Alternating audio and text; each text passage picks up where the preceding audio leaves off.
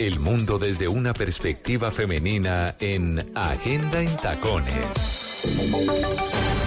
Voces y sonidos de Colombia y el mundo en Blue Radio y bluradio.com, porque la verdad es de todos.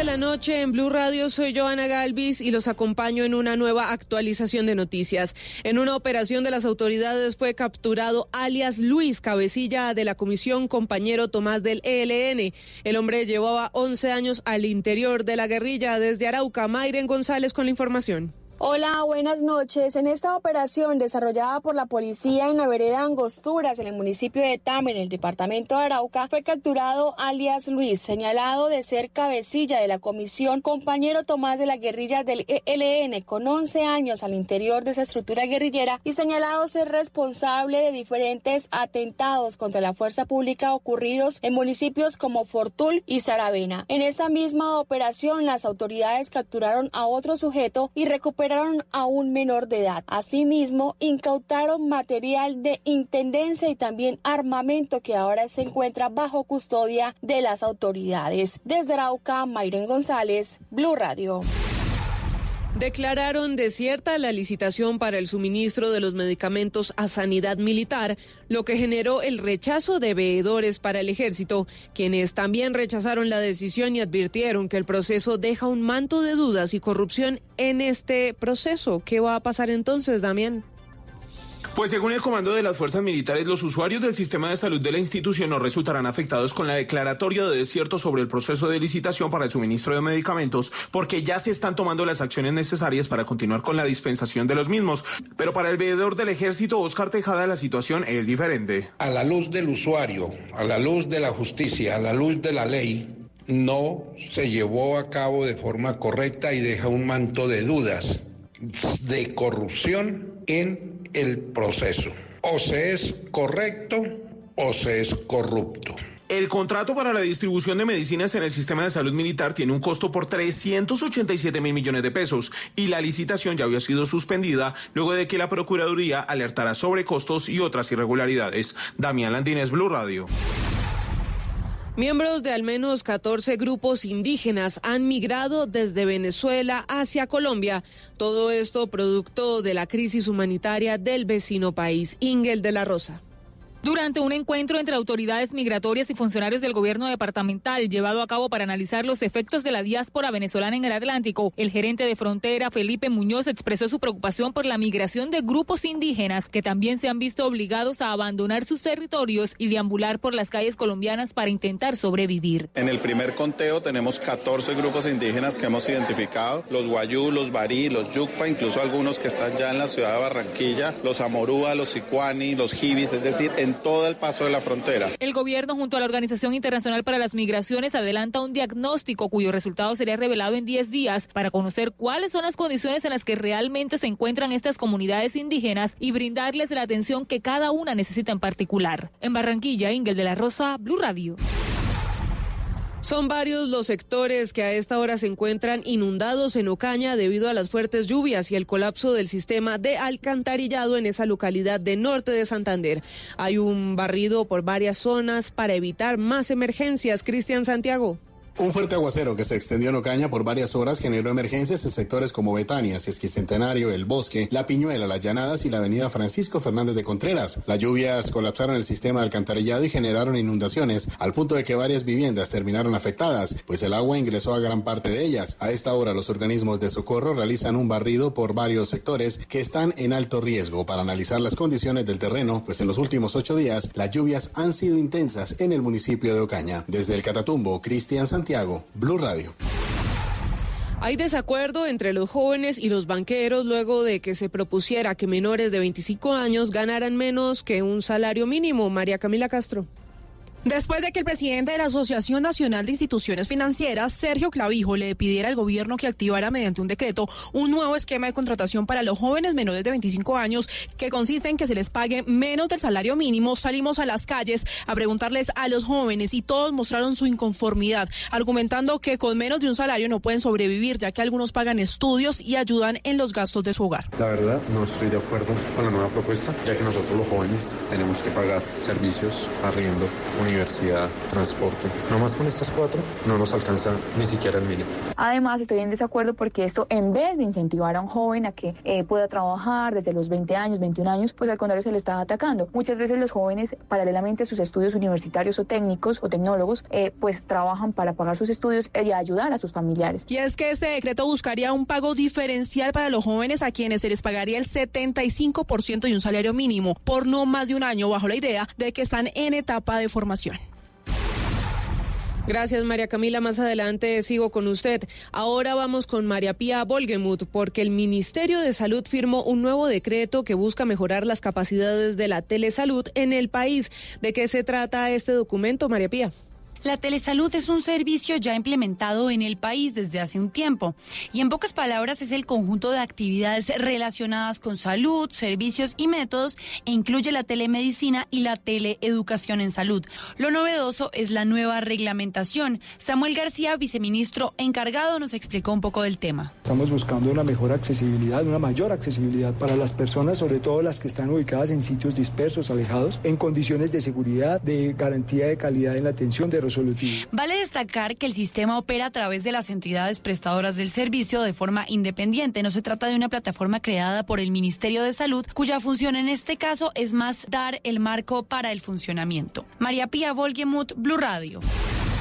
El ataque de este miércoles de un hombre armado contra una sinagoga en la ciudad alemana de Halle, dejó, que dejó dos muertos, fue transmitido en directo durante 35 minutos en la plataforma de video Twitch. María Camila Castro.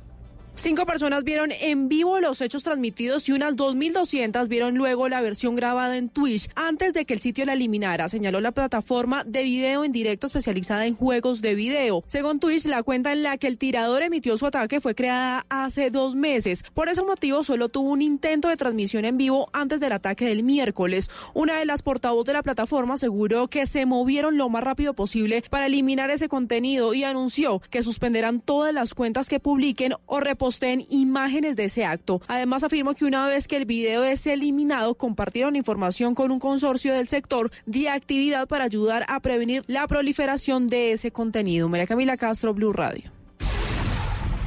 En noticias deportivas, victorias del Tolima, América y Junior en la fecha 16 de la Liga Águila. La información, Sebastián Vargas.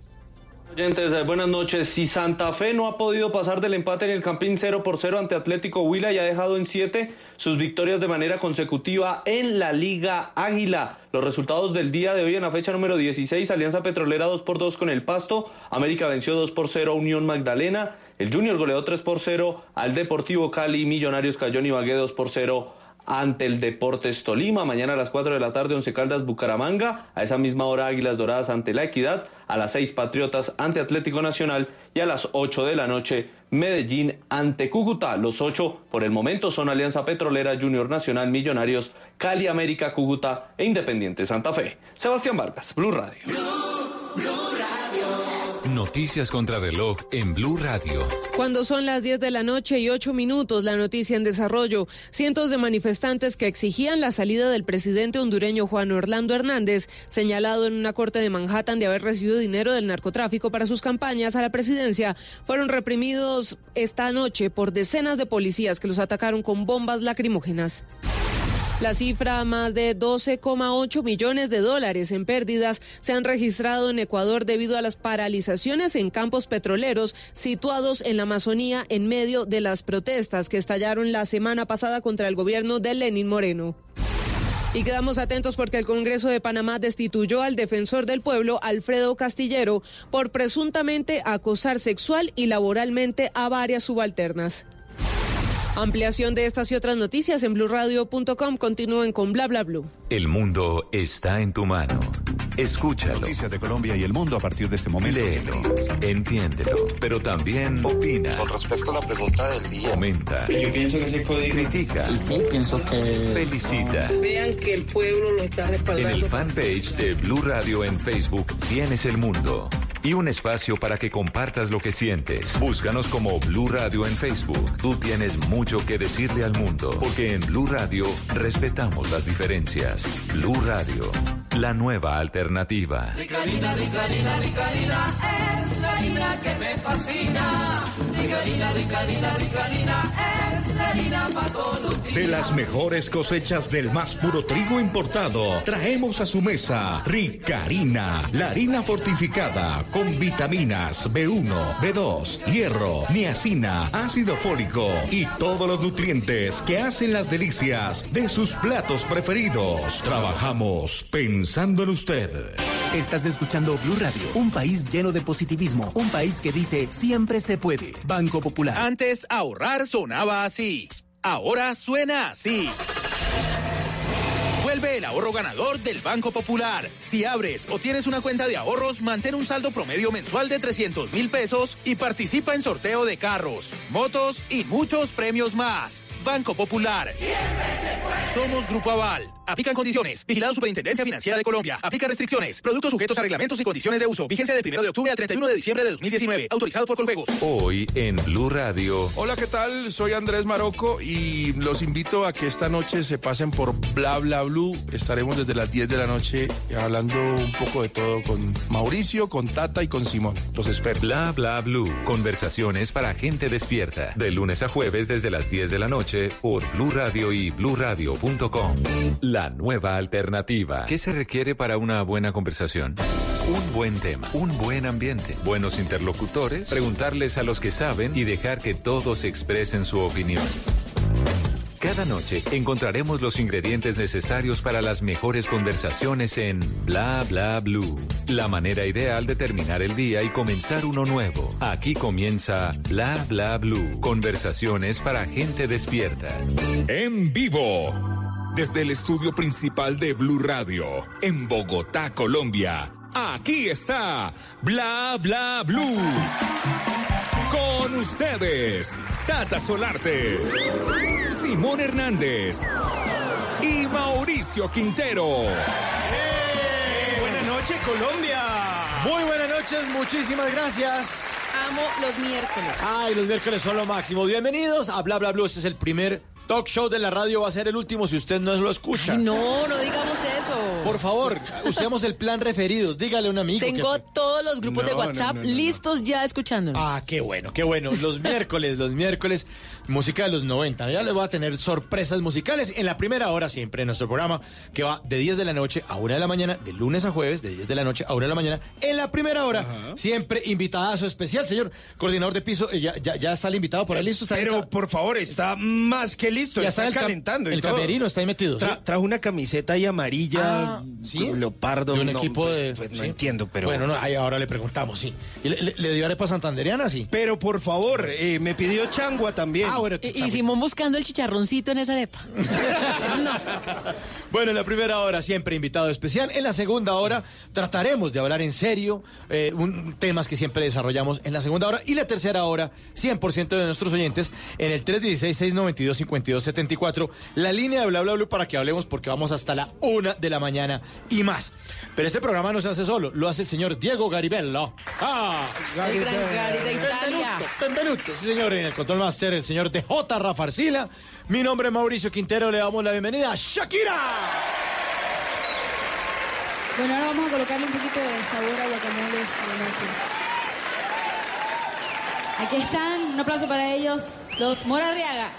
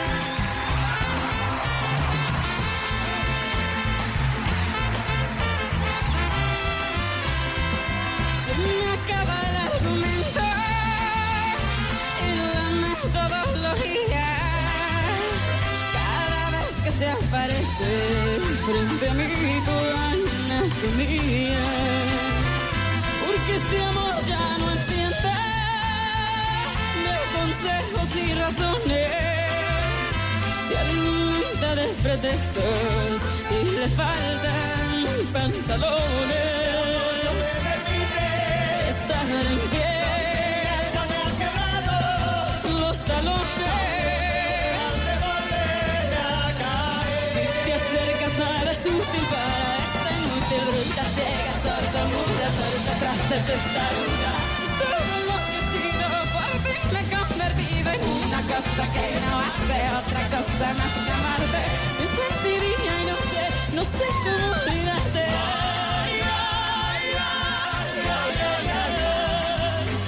Versión sota es Shakira en vivo de su MTV Unplugged. Sí, señor, un álbum maravilloso que fue finalmente el que le abrió la puerta a ella en el mercado anglo. Ya digamos que le había, ido no tan bien con dos primeros álbumes, luego con el tercero se empezó a consolidar en Centroamérica, pero fue esta invitación a grabar este álbum en la ciudad de Nueva York el que le hizo a ella abrirse las puertas en el mercado anglo y además de eso, pues empezar a tener varios reconocimientos como el Grammy. Ay, sí, Shakira a nosotros nos encanta, nos fascina. Y es una de esas artistas que no nos cansamos de ver. Nos fascina cuando triunfa en festivales mundiales como por ejemplo Rock in Rio. Nos fascina verla en París cuando tiene todo ese coliseo a sus pies. Y nos encanta y nos pone con ese orgullo a flor de piel o como dirían para Grisales ahorita yo me llamo erizadita, cuando al lugar donde va trata de cantar en el idioma del país a donde va. Eso me parece fantástico de Shakira. Shakira.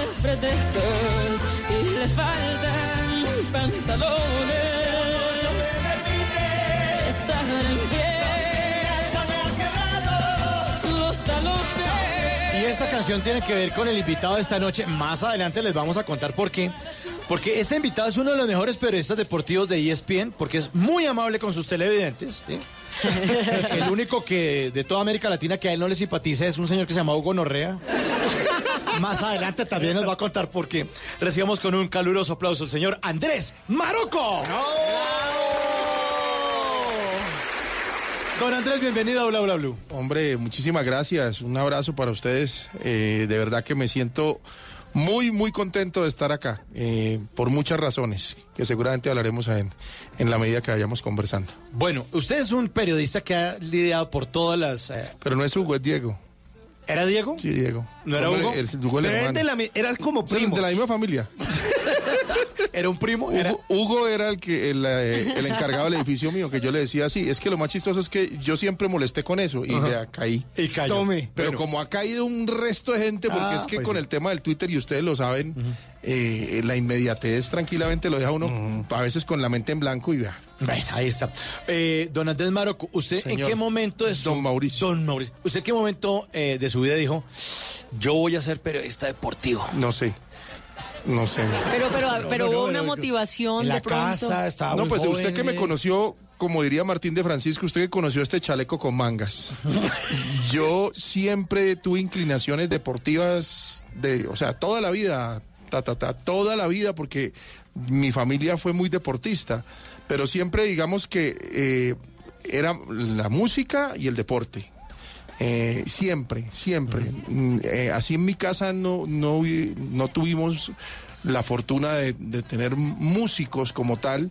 La música siempre fue muy importante, de mis abuelos, mi papá y el deporte de la mano, eh, siempre. Entonces, mi colegio siempre fue muy deportivo. Eh, el San Pedro eh, siempre fue campeón de los intercolegiados. Nosotros jugábamos de todo. En mi casa jugábamos tenis, fútbol, todo.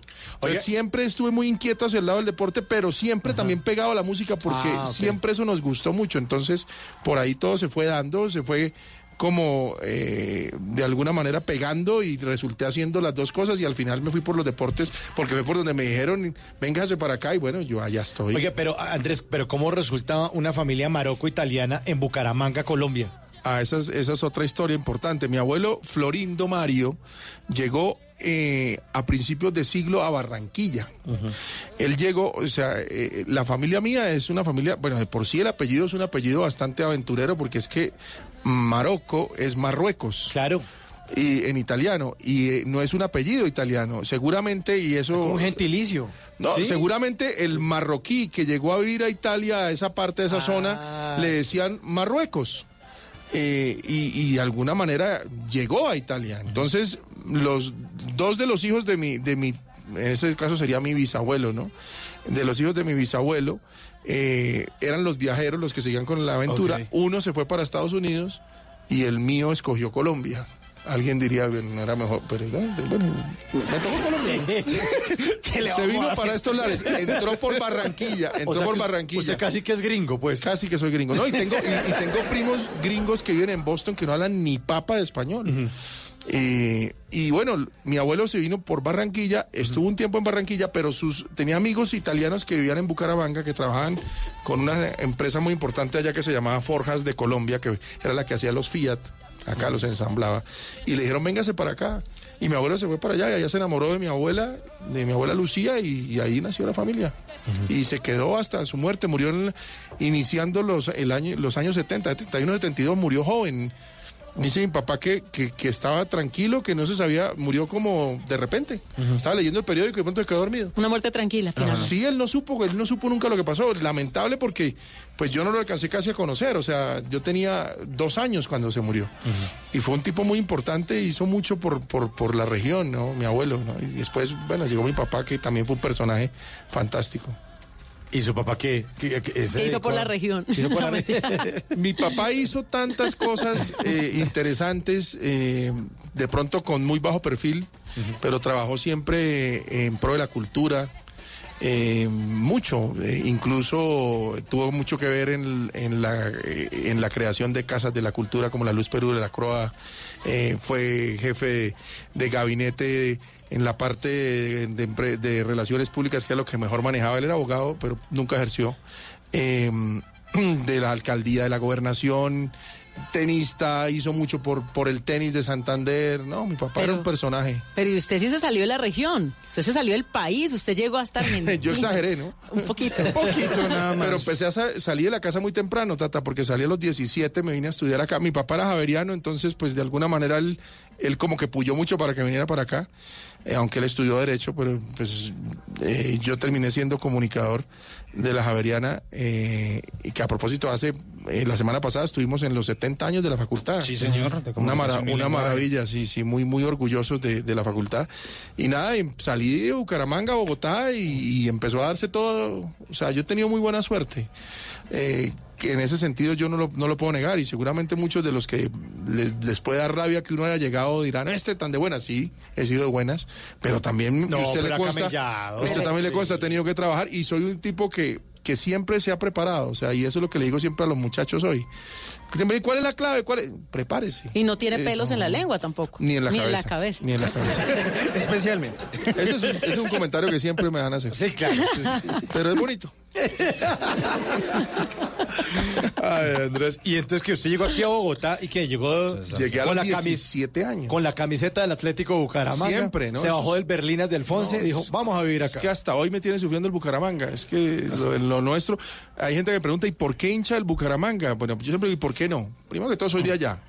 Y segundo, eh, el amor siempre, entre más sufrido sea, más se valora, ¿no? Entonces, pues, eh, tanto sufrimiento y. Pero hay necesidad de sufrir tanto. Yo sé que no. Uf. Yo, yo- yo como, yo como hincha del América, yo lo entiendo. Bueno, ¿y qué tal ustedes cómo van a perder él como perdieron la semana pasada? No, hombre, es que no, somos de una, no, pero bueno, ese es un tema eh, que, que ese es algo que yo quiero todavía, es un capítulo que quiero todavía no cerrar, sino ayudar a mejorar. Yo creo que algún día ese es mi gran sueño, poder hacer algo por el equipo realmente, eh, de- en todo el sentido, no solo hablar bien o mal, ni apoyarlo, sino ayudarle, porque es que eh, eh, tenemos 70 años de malas administraciones y eso no puede ser, no puede ser. Pero usted como periodista también le queda un poco difícil porque dice, no, es que está metiendo ahí porque él es hincha. No, algún día va a tener que meterle más al Bucaramanga y bajarle un poco al periodismo, seguramente. Yo primero que todo... Y ojalá desde la dirección, porque es que ese equipo lo que necesita lo es dirección. Siempre lo he dicho, eso le da mucha rabia, sobre todo a los académicos y a, y a los de los otros colegas. Yo siempre he dicho que yo primero fui hincha que periodista. Entonces,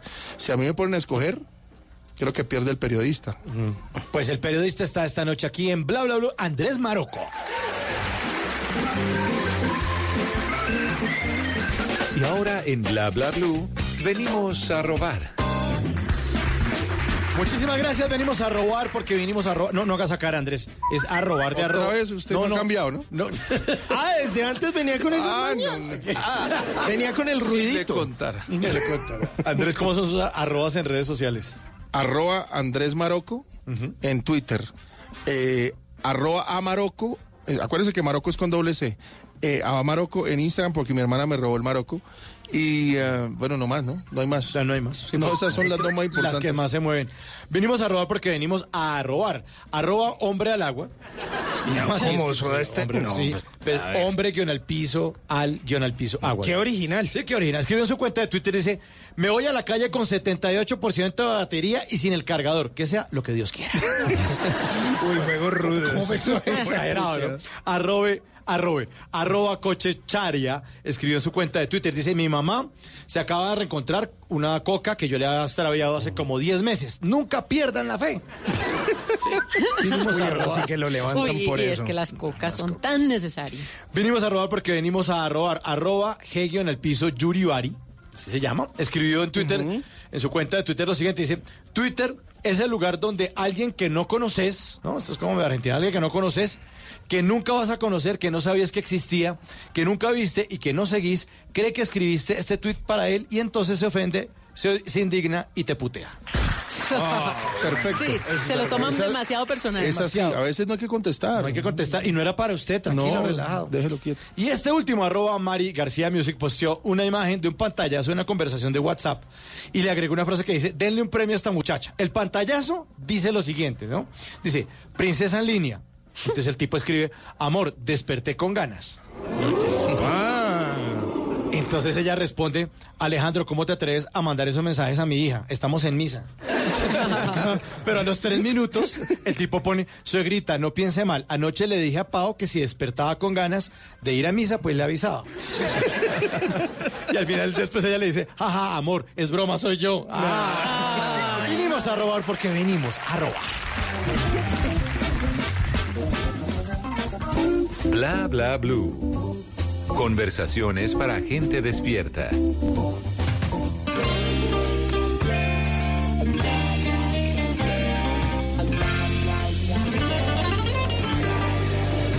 un tiempo perdido. Esta parte esta noche ha venido un recuerdo encontrado para quedarse conmigo. De un tiempo lejano, esta parte ha venido esta noche otro recuerdo prohibido, olvidado en el olvido. Sentimentalmente para remediarlo, voy a quedarme contigo para siempre pero puede que te encuentre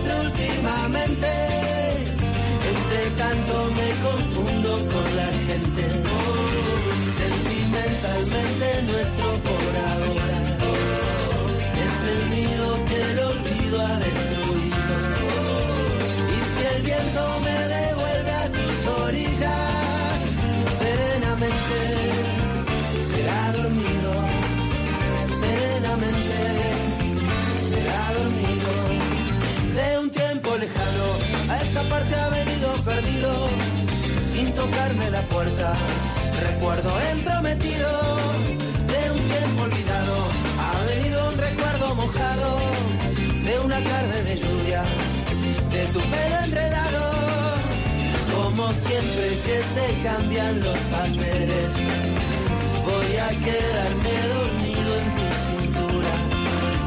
Y si me despierta el día presumido, déjame quedarme un poco en las alturas.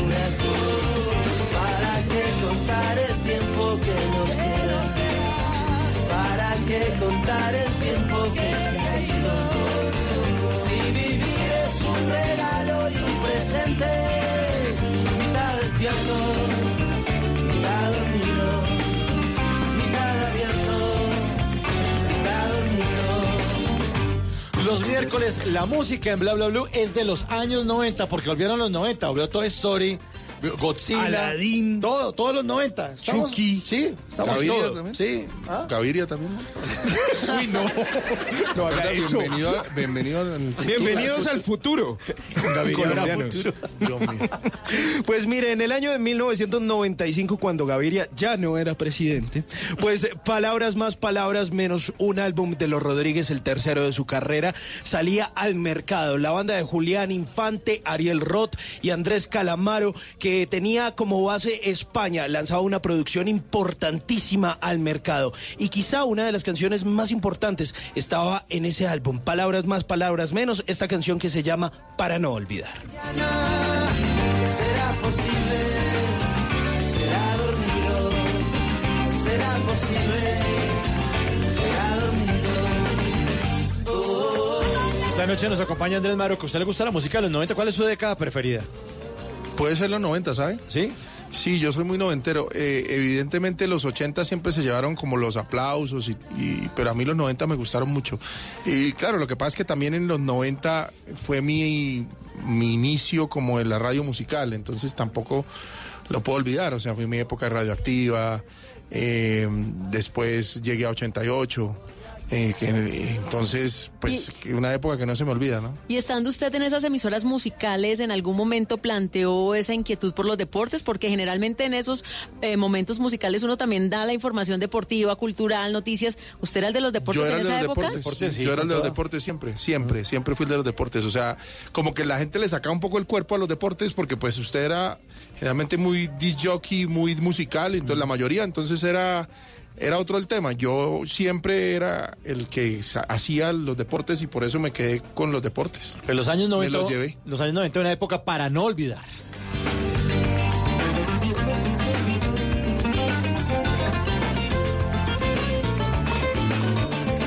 Hay cajas de dientes, cajas fuertes y hasta cajas de música. Pero ninguna como la cajita de Tata Solarte. En Bla Bla Blue, vamos a tirar caja.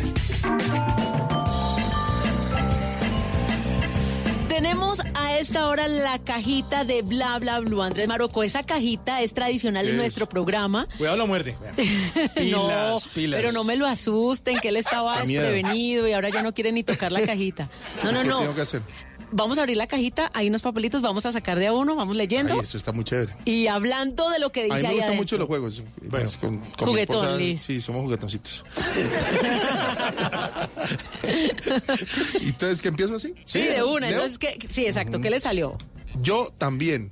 Yo también, y no es la canción de Marc Anthony con Romeo Santos, no, Ah, no, estamos hablando de aquel momento en donde Queiroz y usted tuvieron un encuentro en una rueda de prensa y Queiroz eh, estaba casi que de presentación ante la selección Colombia Sí. y usted le dijo unas palabras, le dijo, usted es más que un eh, seleccionador de clubes, eh, nosotros queremos llegar con Colombia a una posición privilegiada en el Mundial. Y usted le dijo, cuéntenos un poco sobre eso, sobre su aspiración de llegar más adelante con una selección. Usted lo máximo que ha llegado a un Mundial es en octavos. Y Colombia ya llegó a cuartos como todos los colombianos que queremos pasar de cuartos de final. Yo le dije todo eso. Sí, señor. ¿Y cuál fue la respuesta de que no se acuerda o no se acuerda? Usted como diciéndole, más o menos que el tipo llega y usted como diciéndole, bueno, y usted no ha ganado nada, nosotros ya hemos llegado con otro técnico, más que usted, con otras selecciones. Pero es que es la verdad. O sea, Por eso, es a que usted veces es vienen y nos, nos quieren, nos quieren descubrir a punta de espejito o no, o traigan, traigan un técnico porque es europeo y, y ya entonces, pues, o sea, yo. A ganar de camiseta de técnico. Yo sí, yo no, no, en- eh, yo soy, de todos modos, yo trato de no ser descortés, ¿no? Y espero no haberlo sido con él. Es más, sabe que, que, que el, el, el profe Queiroz conmigo tiene como empatía, o sea, eh, en- por ejemplo, me lo encontré en Ibagué y me dio una exclusiva que creo que es al único que le da una exclusiva. Entonces, no sé, no me acuerdo qué me respondió. Ahí le respondió, yo también quiero. Yo también quiero que Colombia llegue más que Ah, dijo, yo también quiero Sí, que por eso era el yo también del Ah, papelito. De ahí entendí se- el juego. De ahí se rió, de ahí se rió. Se rió, sí, Queiroz. no la agarró bien, porque Sí. me hubiera podido coger una bronca terrible, como decir este cómo me recibe así. De pronto con los taches de arriba alguien dirá, pero mire, yo siempre he dicho Mauricio, Tata y Simón, ¿no? Ajá. Que además lo felicito porque sabe mucho de música. Eh, hombre, eh, uno de periodista no está para, para acomodarse, está para incomodar, sin ser tampoco grosero. Pero yo, el señor llegó a Colombia y entonces todos en la rueda de prensa eran pues como, ay, profe, ¿no? Qué maravilla, foto con el profe. Pues yo, a mí no me- de entrada no me gustó el nombre de él y todavía no me convence. Me parece que, que sabe, pero no sé si era el hombre para nuestra selección y para el estilo de fútbol que nosotros creo debemos jugar. Y yo lo traigo en este momento porque usted fue el único que realmente lo confrontó. Usted le dijo, usted no ha ganado mucho, más que Colombia no, y que viene con la selección. Y él le dijo, pues yo también quiero. Ojalá no se acuerde de eso ahora que me van a contar con él. Siguiente papelito, pero ah, ¿sabe qué me gusta? Que hay que en la vida ser frentero, sí. Eso Sí, bueno, yo a veces la embarro. Mi, Tatiana me regaña mucho por eso. Me dice, Andrés, no todo hay que decir. Qué nombre tan lindo tiene su esposa. Ah, sí. Muy usted. bonito, lo Y felicito. es muy linda además. Un saludo para ella en este momento. Bueno, siguiente papelito. Grito Grammy. Ah, este me Ah, gusta bueno, mucho. pues empezamos nuestro programa con Shakira. Este me gusta, sí. Y justamente eh, memorable para nosotros los colombianos en el año 2001, ese 21 de febrero, porque Shakira se convertía en la primera colombiana en, grana- en ganar un Grammy Anglo, mejor álbum latino pop, de manos de Gloria Estefan ahí en Los Ángeles. Pero usted tenía la fortuna de estar ahí, pero no solo de estar ahí, de ser escuchado por Shakira. ¿Usted qué tan cerca estaba? Terrible, ¿no? O sea, en- no sé si estaba. Terrible. No sé si estaba tan cerca, pero estábamos en el Staples Center. El más cerca siempre era Pava, porque Pava tenía la mejor boleta que nosotros, además era miembro de número de la academia. En ese tiempo, 88.9. 88.9. Estábamos con Papuchis en algún lugar del Staples Center un poquito más atrás que Pava, o mucho más atrás que Pava. Y gana el, el, el Grammy Shakira, fue su primer Grammy gringo, porque ella había ganado ya el, eh, el Grammy latino. Pero ese Grammy fue muy importante para Shakira. Yo creo que ella se, lo va a recordar siempre con mucha al- alegría porque era el primero. Para Colombia, Para- sí, ya han estado Colombia. nominados los aterciopelados también y perdieron. no, pero, no, pero no. fue la, la primera colombiana, Sí, ella fue, sí. hombre o mujer, Que ganó. la ganó, que lo No, se ganó. lo- y además estaba hermosa, un vestido dorado que no se me olvida y ella, y claro, recibe el premio y tienen que hablar en inglés porque pues el, era el premio gringo. Y cuando termina, no me pregunte de dónde me sale y, y de pronto no sé si lo, lo, lo vuelvo a hacer, pero pegué un alarido, ¡Viva Colombia! Le faltó el HP. Sí, me faltó, me faltó el HP. Y, y ella apenas me oyó dice, y sí, que viva Colombia. Pero eso no termina ahí. Lo más emocionante, que lo que me emociona a mí tanto que en serio me pongo arrozudo, como dice usted que Amparito. O sea, llega, llegamos a la, después de, de los Grammy, eh, generalmente cuando usted le entregan un premio, eh, ellos para agilizar, mm, inmediatamente quien gana va a, a la sala de prensa. Sí, atrás a mostrar su premio ante los periodistas. Hay una palangana donde hay ocho- 800 Grammys ahí sin nombre y que ellos van agarrando los que se ganaron, se ganaron dos o tres y salen con los Grammys. ¿Cómo ¿no? así? Ah, la foto no es con el Grammy. Con el Grammy. No, No, no, no. eso no se lo marcan de una, eso se lo van marcando mientras usted. Eso después les llega Ah, ¿sí? por correo. Yo pensé que era un tipo usted con no sale con su Grammy de la Ah, ¿no? ceremonia, No. usted le llega el Grammy, eh, Entonces- como dice Tata, muy bien. No es un tipo con un pantógrafo ahí. No, no, no. Entonces está- tiene todos los, los gramófonos ahí foto. y ella escogió, agarró el suyo y, y cuando lo va agarrando, yo estaba al fondo de la, de, la, de la sala con Papuchis y ella volteó y miró así, soltó el Grammy y arrancó hacia, hacia donde estábamos nosotros. Yo le dije Papuchis, está bien, porque viene para acá.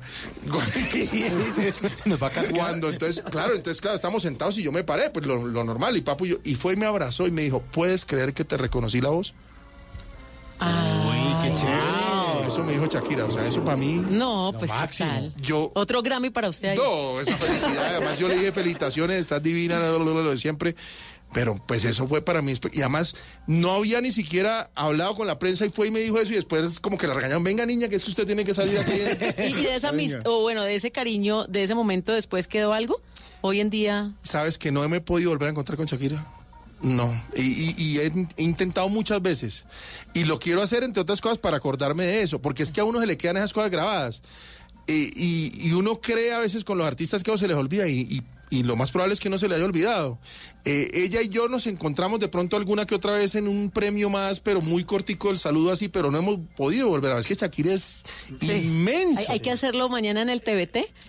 De pronto recordar ese momento, No, no, yo, audio, yo- yo espero, ojalá no se le haya olvidado, pero a mí me ha pasado, por ejemplo, que me he reencontrado con algunos artistas.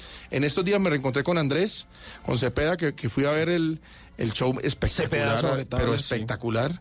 Y, y de entrada me saludó con una anécdota que, no- que, que nos pasó a los dos. O sea, de pronto Shakira también se acuerda. Y a mí no se me olvida. A mí no se me olvida. No he podido volverme a encontrar así como para hablar con ella tres minutos. Intenté por medio de unas amigas que son muy amigas de ella cuando estuvo en Argentina y no, no, no pude verla. Bueno, y Que el último Colombia, papelito. que viva que Colombia, sí. Menos mal tenía buen oído Shakira en ese momento. Sí, igual no quiero tener problemas con Piqué, ¿no? Cualquier cosa. Eh, Marocco, el último papelito. Ay, otro más. ¿Qué es esta maravilla? Sí. Contestó, no, pero yo. ¿Qué hice? ¿Yo? Yo, ¿quién- ¿Será yo, maestro? bueno, remontémonos a Twitter. Ah. Vámonos a Twitter, donde este invitado que tenemos el día de hoy es demasiado activo. Ay, sí, soy muy cansón. Y es contestón, usted no se guarda las cosas, así como en ese momento de la rueda de prensa con Queiroz usted le dijo lo que usted pensaba, pues en Twitter también usted defiende sus posiciones, eso está muy bien. ¿Se ha ganado alguno que otro pleito por eso? Sí, muchas, muchos insultos a veces. eh, y, y de pronto una que otra persona puede pensar que yo soy conflictivo. Yo no me voy a defender mucho en ese sentido. Lo que pasa es que, pues Mauricio, que tanto me conoce, él sabe que, pues, o sea, yo, yo eh, eh, pienso que esta es una red social para interactuar. Entonces, de la misma manera, o sea, si a mí me siguen y me escriben, yo debo contestar en la mayoría de, de las oportunidades. Trato de hacerlo. En serio, las buenas, las malas, trato de hacerlo. Lo que pasa es que no siempre uno tiene tiempo. La- lo que pasa es que las que contesta uno con los taches arriba son las que más tienen trascendencia. Pero grosero nunca he sido. Eso sí, que me digan grosero, no, soy directo. Si a mí me dicen, usted miente. Pero No, señor, yo no soy mentiroso. yo no soy mentiroso. Es más, dígame en qué momento mentí. Además, porque a la gente le encanta inventar a veces unas Claro. cosas. Es que usted dijo en tal programa. Le dije, muéstreme la, la grabación. Y, dígame. Y yo bajo la cabeza. Y siempre que uno confronta, siempre echan para atrás o terminan insultando, que es lo más simpático. Nunca me han ganado una en ese sentido. Entonces, Pero quedaron en exagero. tablas con Andrea Guerrero, eso me gustó. Ah, no, es porque que ella yo- defendiendo a su Cúcuta y usted a su Bucaramanga por el clásico. Andrea yo tengo una excelente relación, ¿sabe? Y le, y le tengo mucho cariño porque la conozco además desde hace muy- mucho tiempo. O sea, yo la vi empezar. Y, y el tema de ella con el Cúcuta, pues es, eh, es muy auténtico. Y yo creo que lo mismo también con el Bucaramanga, así. Nos tomamos el pelo. A veces ¿Pero la cómo? gente. No, ella más que a mí. Eh, eh, el- el- la gente a veces se, se, a- se toma tan en serio el tema y se lo toma tan personalmente que terminan o insultándola a ella o insultándome a mí. Nosotros nos reímos. Nosotros reímos. A veces también tenemos límites. Uno sabe cuando, por ejemplo, la, el- la derrota duele mucho, una cosa así, pues trata uno de no. Ella es a veces un poquito más fuerte que yo en ese sentido. Ella no pierde la oportunidad para darme duro y, y sigue con su temita de que el Cúcuta sí gana uno y nosotros no. Yo le digo que ellos tienen 95 años, nosotros tenemos 70, así que nos lleva 25. Eh, eh, todo el tiempo molestamos con eso, pero sí, yo soy muy contestón, es la verdad. ¿Debo cambiar eso o no? No, tiene ¿Ustedes que ser opinan? directo. Directo, auténtico, sí. ¿Cierto? Uno es como Claro, es, ¿cierto? que lo quieran a uno con su maletica de efectos Y también. sin ofender, porque yo trato, o sea, yo, yo soy un tipo decente, usted me conoce. ¿no? Sí, señor. Oye, Cintia, Me conoce, divinamente. Decentísimo. Decentísimo. Sí. Andrés Marocco esta noche aquí en La La Luz, decentísimo. Y música de los 90, porque hoy es miércoles.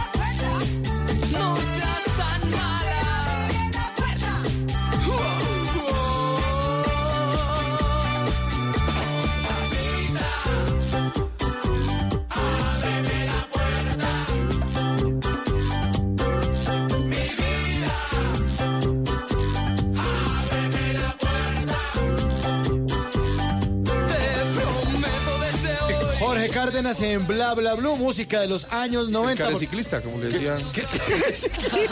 Con todo el cariño, no Sí, poner careciclista. bravo. Con todo Pero respeto. Así le decía a Martín. Sí, careciclista. Careciclista le decía. Pues mire, además de que seguramente le gusta hacer ciclismo, a este señor le ha gustado cantar toda la vida. Lo conocimos inici- inicialmente por un eh, grupo que se llamó Luna Verde y luego se dedicó a hacer eh, jingles, era jinglero Sí. junto a Quique Santander. Y dice que es de los actores y cantantes que come más rico. Sí, sí, seguramente. ¿sabe? Ana Lucía Domínguez cocina muy bien. Tiene talento como Tiene chef mucho esa, talento. esa mujer, sin lugar a dudas. Pues mire, en ese momento de 1998, Jorge Cárdenas lanzaba al mercado su primer álbum eh, musical. Era, pues, obviamente su debut en la música. Pues resulta que ahí estaban canciones como Te seguiré, como Ábreme la puerta. Pero además de comer, bueno, también este señor luego se dedicó a la administración del negocio de su mujer. Bueno, luego de actuar en Las Juanas, luego de hacer un montón de cosas, pues ahora se dedica a administrar ADL Jeans. ¿Ah, O sea, a Ana Ana Lucía Lucía Domínguez. Domínguez. Ah, bueno, a LD Jeans. Y se dedican a, a vender ropa, les ha ido muy bien. Pues ahí está, Jorge Cárdenas con Ábreme la puerta en Bla Bla Blue.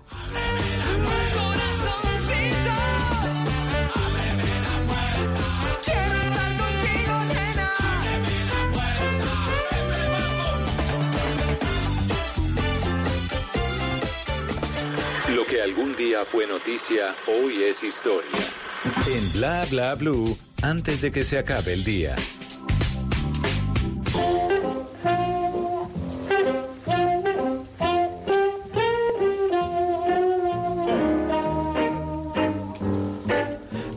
De que se acabe el día, vale la pena recordar que un día como hoy, pero del año 1972, Emerson Fittipaldi consiguió el Campeonato Mundial de Pilotos de Fórmula 1. En su juventud, Emerson competía en motocicletas y lanchas para luego destacarse en las carreras de monoplazas. En 1967 fue campeón de la Fórmula V. En 1969 se mudó a Europa para ganar en la Fórmula 3 británica y en 1970 ascendió a la Fórmula 2 resultando tercero en el campeonato con cuatro podios. Fittipaldi debutó en la Fórmula 1 en la temporada de 1970 con el equipo Lotus, logrando un cuarto puesto en Alemania y la victoria en los Estados Unidos. En su primera temporada completa, que fue en 1971, terminó sexto del campeonato con tres podios. En 1972 ganó cinco carreras y el campeonato del mundo con 16 puntos de ventaja sobre Jackie Stewart. Después y desde entonces y durante 30 años,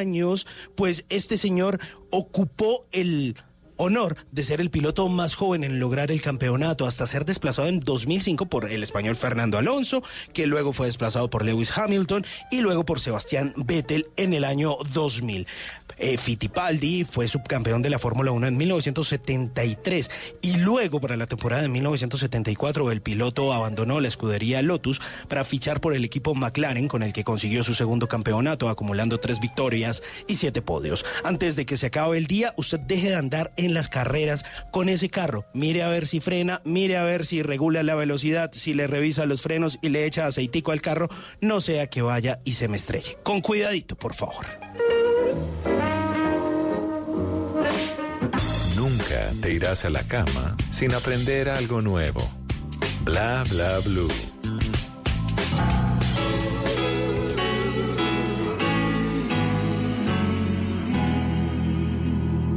Y yo que hasta ayer solo fui un. Y hoy soy guardián de sus sueños de amor. La quiero a morir. Puede destrozar todo aquello que ve. Porque ella de un soplo lo vuelve a crear. Como si nada. Como si nada. Música de los años 90, porque es miércoles, la quiero morir de DLG. Buena canción también. Es una buena canción de esa agrupación que empezó a gestarse por allá Qué en buen Estados cantante Unidos, que ¿no? era. Dunbar. Sí, Gideon Bar. Proyecto de Sergio George. Que vio como la salsa necesitaba un aire, pero también el merengue estaba un poquito estancado. Hizo una combinación, una fusión de las que solo él sabe hacer y creó esto maravilloso que la rompió, no solamente en Latinoamérica, sino que en Europa también. Ese sonido les gustaba muchísimo porque además de bailar se podía dedicar. Entonces fue muy apetecido y además que era un sonido muy moderno, muy urbano.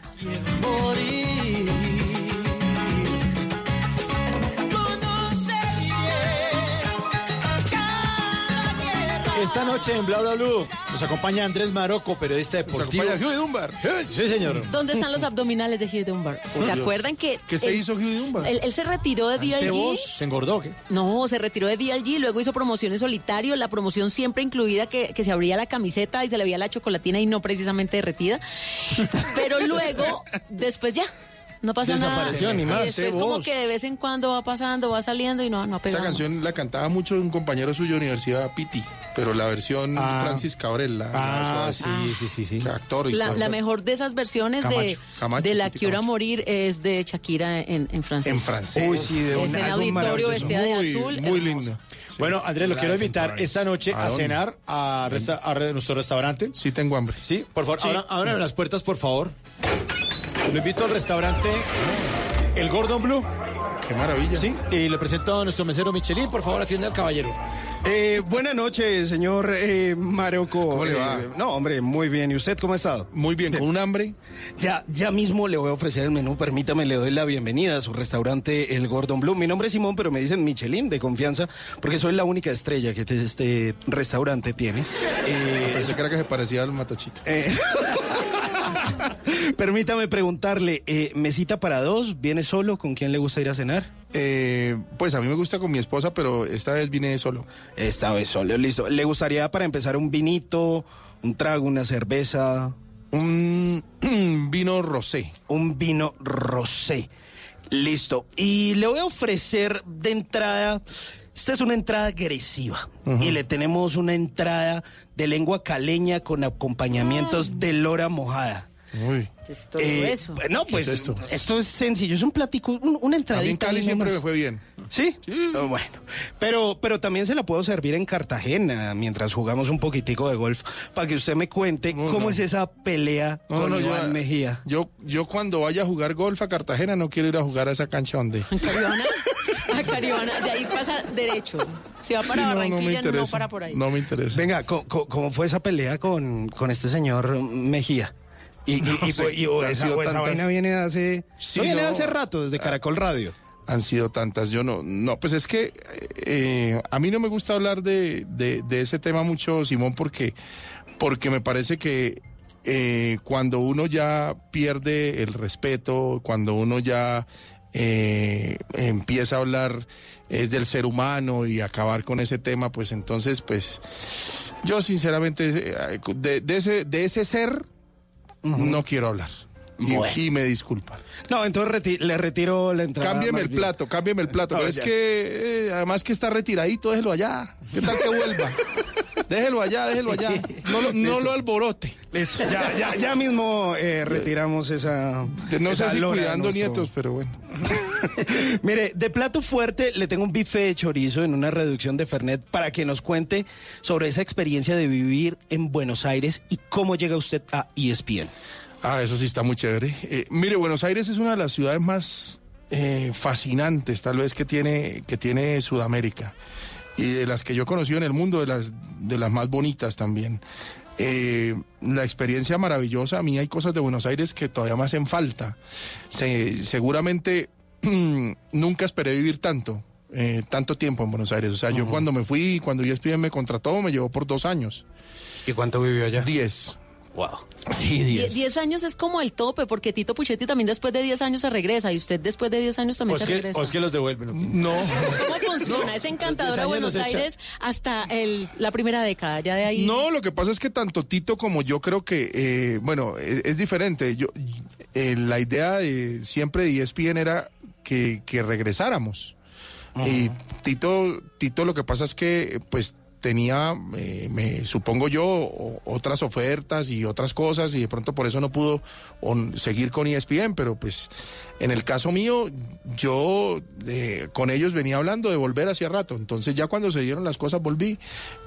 Evidentemente eh, la situación en Argentina ayudó a que tomáramos la decisión. No es la misma Argentina que cuando no, usted se fue, bien. no de ninguna manera, Tata, no, no la ¿En qué ha cosa no está fácil. No, el tema económico es muy duro, la inflación es altísima, el dólar está por las nubes. eh, espero que por acá no se vayan a, a- a meter las mismas nubes, porque igual en Colombia, digamos, subió de 3.200 a 3.400 pesos. En Argentina estaba cuando llegué yo en 3 pesos y ahora está en 60 pesos.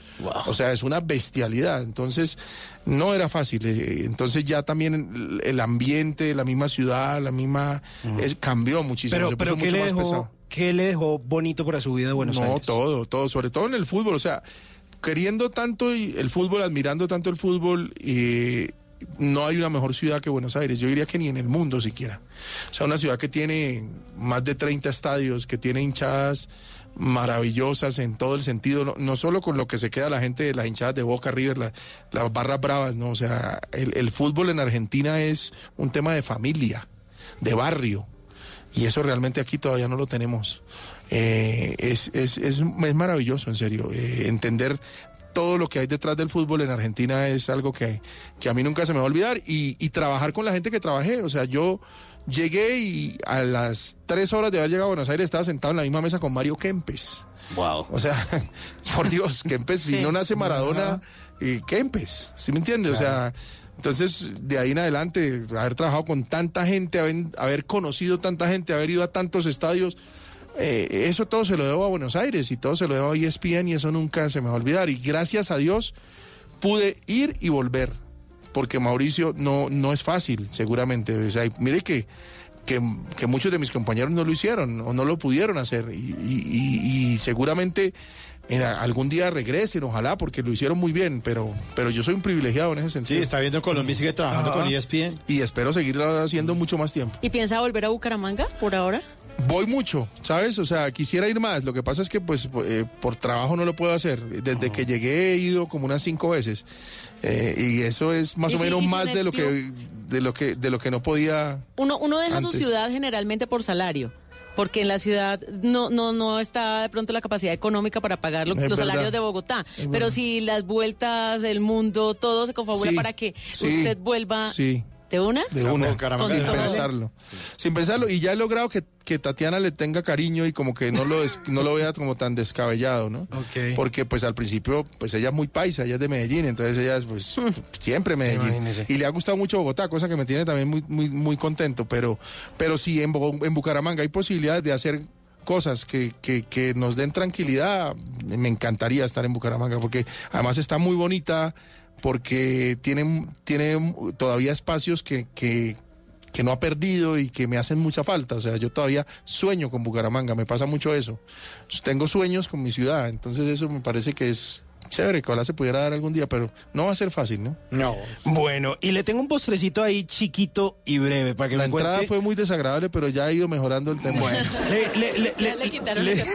Sí, le no, tengo no. un postre, son unas torres dulces de concreto, pero son dulcecitas, sobre salsa 911, para que nos Uh. cuente esa experiencia de hablar de los atentados del 11 de septiembre cuando estaba haciendo el zoológico de la mañana. Dura, dura. ¿Usted estaba cuando nosotros en esa época ya, No.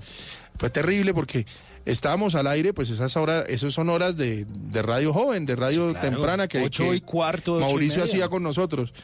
Resulta que teníamos eh, en esos días estaba el Grammy, entonces estábamos muy pendientes de Estados Unidos por todo, porque allá estaba el jefe y al jefe Ese- que cuidar. ese día se entregaban los que Grammy. cuidarlo, ese día se entregaban los Grammy. Entonces teníamos puesto, por, por esa razón supongo yo, lo todavía lo hablamos con el Capi, no entendíamos por qué teníamos puesto CNN, porque nosotros no poníamos nunca CNN en el televisor.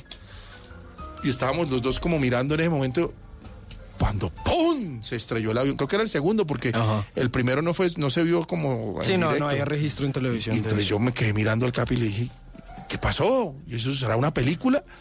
Y, y fue terrible porque después ya nos empezamos a enterar de todo. No había, eh, había in- un internet incipiente, no había evidentemente Twitter. Eh, y empieza a llegar eso, eso fue muy difícil. Yo me acuerdo que, que nos dio muy duro, no entendíamos qué estaba pasando. Además, uno no sabe, estamos haciendo un programa que, que en su mayoría tenía contenido de humor. ¿Cómo hace unos chistes de eso, Mauricio? Sí, entretenimiento con Eh, música. entretenimiento y- con y música. pendientes de los No. Grammy. Y, y hoy uno qué dice. Terrible, eso fue terrible. Eh, fue un momento muy difícil y que pues marcó también nuestra, nuestra vida radial, ¿no? Yo creo que la- y mucha gente además en, en Bogotá se enteró por 88, seguramente, ¿no? Entonces también te, a veces usted tiene que dejar eh, eh, ese, ese tema del entretenimiento, ponerse un poquito serio y decir, vea, lo que está pasando, se acaba de estrellar un avión contra las Torres Gemelas. O sea, terrible fue eso, muy difícil. Sí, eso fue complicadito. Pues hombre, eh, ¿quiere pagar en efectivo o tarjeta? Yo prefiero, si tengo plata, siempre pagar en efectivo. Lo que pasa es que casi nunca tengo plata. Igual la propina es voluntaria y el cafecito cortesía de la casa. Muchas, gracias, muy gentil. Bueno, Lástima- Andrés. Lástima eh, la entrada, pero. Lástima la entrada. Qué pena con la entrada. No, no se lo repito. No, no, la volvemos, la, la cambiamos, la sacamos del No, eso, sáquela, sáquela, déjela, déjela, déjela retirada, ya, bien lejos. bien lejos para que destile veneno esa entrada. Andrés, muchas gracias por habernos acompañado esta noche aquí en Bla Bla Bla. Ay, tan cortico. Sí. Se pasó muy rápido. pasamos sí, bueno, lo pasó- bueno Es que yo hablo mucho, ¿no? No, pues que aquí, aquí se habla bueno. Es que usted es de Pero yo prefiero un invitado que hable y no esos que Uy, no fui. uy, ¿Qué, tiene que pedalear. ¿Qué le pregunto? ¿Qué le pregunto? Nos ha pasado. No, ustedes saben que cuando quieran, aquí estamos, les tengo mucho cariño, no solo a ustedes, sino también a toda la gente que, que se inventó esto, a, a Tito, a, a, a Gallego, O sea, o sea, o sea. a Carlos Arturo, que pues los conozco desde hace tiempo y estuve pues cerca de ellos mucho tiempo también, todos los que han pasado por acá, Néstor, eh, me, me encanta, el gato que, que habla tan bonito. Sí, sí. Además siempre oír al gato pues es muy agradable. placer, sí, Así que muchas gracias por invitarme y, y aquí estamos a la orden, a la orden y voy a estar muy pendiente de ustedes, de muy pendiente de ustedes ahora con más razón. Bueno, es Andrés Maroco y además lo despedimos con música Eso. de los años 90 aquí en Bla Bla Bla. Uy, qué buena. Gracias. Mosca. La mosca Muy para la bien. noche, Pero queremos volverlo. La mosca tsetse. Pero queremos Tsetse. verlo más, a- Sí, sí. Andrés. Por favor, eso le iba a decir yo que no me la canción me la están dedicando. No, señor. No, no, no. No, por favor. Yo quiero volverlos a ver. La mosca fue lo que le cayó a la entrada, pero ya se, va, ya se la llevaron. Cuando no tengas dónde ir, cuando te sangre la nariz, cuando te duela la cabeza y se termine esa cerveza, cuando las alas de tu avión se derritan sin razón y el cáncer de la soledad te haya matado en la ciudad, yo romperé tus fotos, yo para no verte más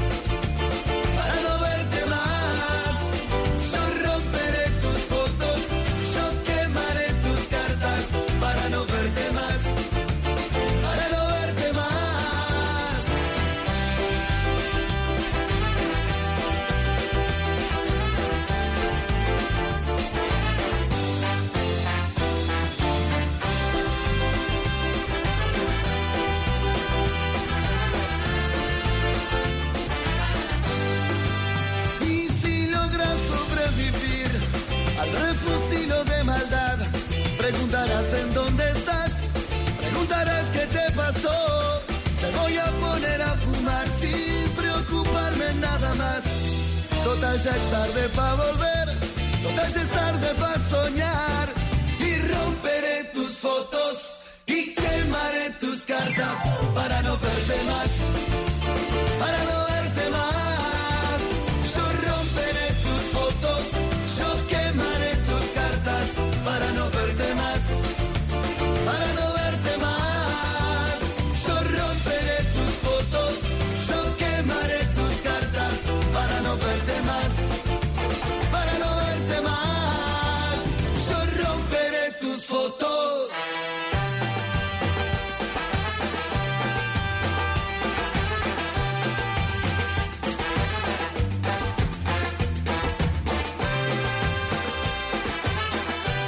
se requiere para una buena conversación? Un buen tema, un buen ambiente, buenos interlocutores, preguntarles a los que saben y dejar que todos expresen su opinión. Cada noche encontraremos los ingredientes necesarios para las mejores conversaciones en Bla Bla Blue. La manera ideal de terminar el día y comenzar uno nuevo. Bla Bla Blue. Conversaciones para gente despierta. De lunes a jueves desde las 10 de la noche. Blue Radio crece. Blue Radio y bluradio.com. La nueva alternativa. Voces y sonidos de Colombia y el mundo en Blue Radio y bluradio.com, porque la verdad es de todos. Bienvenidos, son las 11 de la noche y 3 minutos. Gracias por estar con nosotros aquí. Estamos en Blue Radio, soy Carlos Sanabria, acá están las noticias. En Medellín capturaron al principal cabecilla de una de las organizaciones criminales que causa terror en el noroccidente de la capital antioqueña, desde donde nos informa Mateo Baos. En las últimas horas, la policía capturó a alias Talo, presunto cabecilla del grupo delincuencial La Imperial o El Diamante, que opera en la Comuna 7 Robledo de Medellín. El secretario de Seguridad, Andrés Tobón, contó que este hombre es el cuarto cabecilla que es capturado de esta organización criminal. En 2017 cayó precisamente alias Mi Sangre, que era el cabecilla histórico de esta estructura. En 2018 cayeron Duque y La Chicha, y ahorita cabe precisamente este sujeto de Talo, un sujeto que hace parte histórica de esta organización criminal, que tenía la tarea de recomponer y volver, digamos, a la vida esa estructura criminal adscrita a la Gedo y Pikachu. El secretario agregó por otra parte que están investigando los dos ataques con explosivos que se han presentado en Altavista en el sector de Manzanares, pues allí tiene injerencia el grupo armado de los pájaros. En Medellín, Mateo Baos, Blue Radio. Y hay indignación en Bucaramanga porque las autoridades de tránsito le instalaron un cepo a una ambulancia que según la comunidad estaba dejando a un paciente en una clínica. La historia la tiene Verónica Rincón. En el video que fue publicado en redes sociales, un ciudadano de Bucaramanga denuncia que agentes de tránsito le pusieron un cepo a una ambulancia que estaba dejando a un paciente en una clínica de la ciudad. Varias personas que se encuentran en el lugar observan sorprendidas.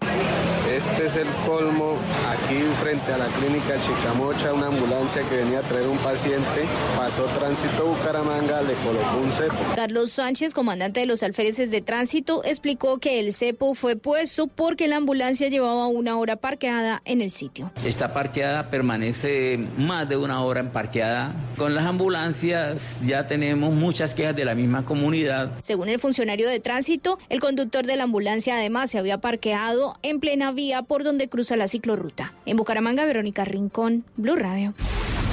Y la noticia internacional es con el presidente de los Estados Unidos, Donald Trump, quien amenazó al presidente de Turquía con ordenar más que sanciones si es que realiza acciones en su intención militar de atacar el norte de Siria. Ricardo Espinosa. El mandatario de los Estados Unidos advirtió a Recep Tayyip Erdogan, el presidente turco, con algo más que sanciones. Si la ofensiva de Turquía contra los kurdos en Siria tiene efectos inhumanos, así reiteró, además que aniquilaría la economía turca si extermina a este grupo.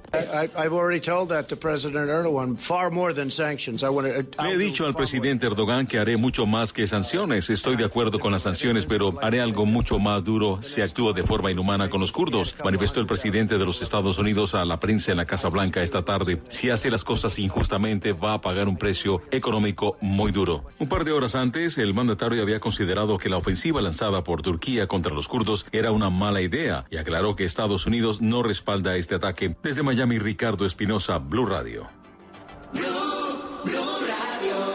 Noticias contra reloj en Blue Radio. A las 11 de la noche y 6 minutos, noticia en desarrollo en Honduras, donde la policía reprimió fuertemente a los manifestantes que protestaban contra el presidente Juan Orlando Hernández y le exigen su salida del cargo, luego de que una corte en Manhattan aseguró que el mandatario recibió dinero del narcotráfico para sus campañas a la presidencia. La cifra, el recaudo de impuestos en septiembre aumentó un 11,5% con respecto al mes pasado del año anterior, según la DIAN. Y estamos atentos al mediocampista colombiano Juan Fernando Quintero, que entró en la convocatoria del entrenador de River Plate, Marcelo Gallardo, para el partido que afrontará el equipo de la banda cruzada este viernes ante el Club Almagro. Todas estas noticias y mucho más en blurradio.com, en Twitter arroba blurradioco y ustedes sigan con nosotros en bla bla blue. El mundo está en tu mano. Escúchalo. Noticias de Colombia y el mundo a partir de este momento. Léelo, entiéndelo, pero también opina. Con respecto a la pregunta del día. Comenta. Yo pienso que ese código. Critica. Y sí, pienso que. Felicita. Vean que el pueblo lo está En respaldando. el fanpage de Blue Radio en Facebook tienes el mundo y un espacio para que compartas lo que sientes. Búscanos como Blue Radio en Facebook. Tú tienes mucho que decirle al mundo, porque en Blue Radio respetamos las diferencias. Blue Radio, la nueva alternativa. Estás escuchando Blue Radio, un país lleno de positivismo, un país que dice siempre se puede. Banco Popular. Soy Marta Vélez y cuando dicen que el palo no está para cucharas, yo veo que con él puedo hacer un juguete, una mesa y hasta una bicicleta. Siempre se puede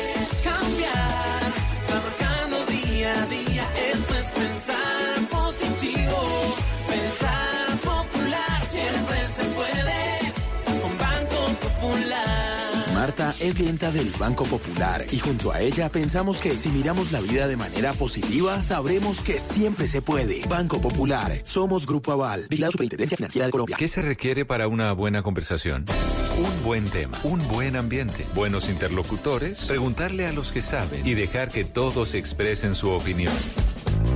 Cada noche encontraremos los ingredientes necesarios para las mejores conversaciones en Bla Bla Blue. La manera ideal de terminar el día y comenzar uno nuevo. Bla Bla Blue. Conversaciones para gente despierta.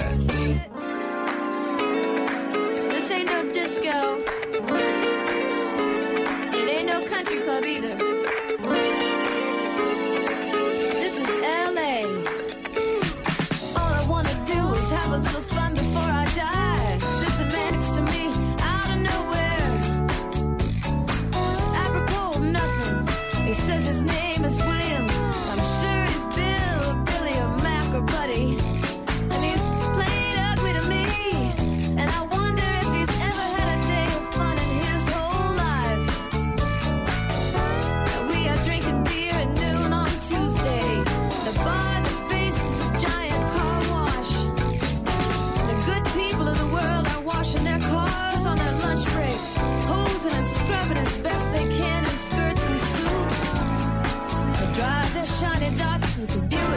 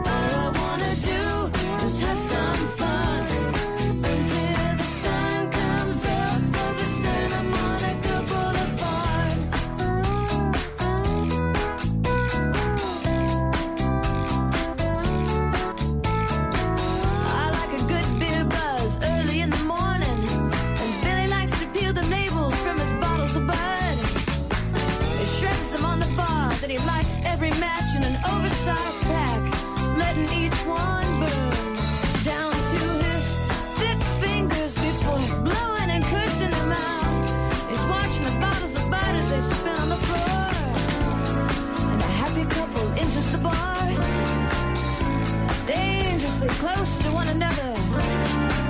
The bartender looks up from his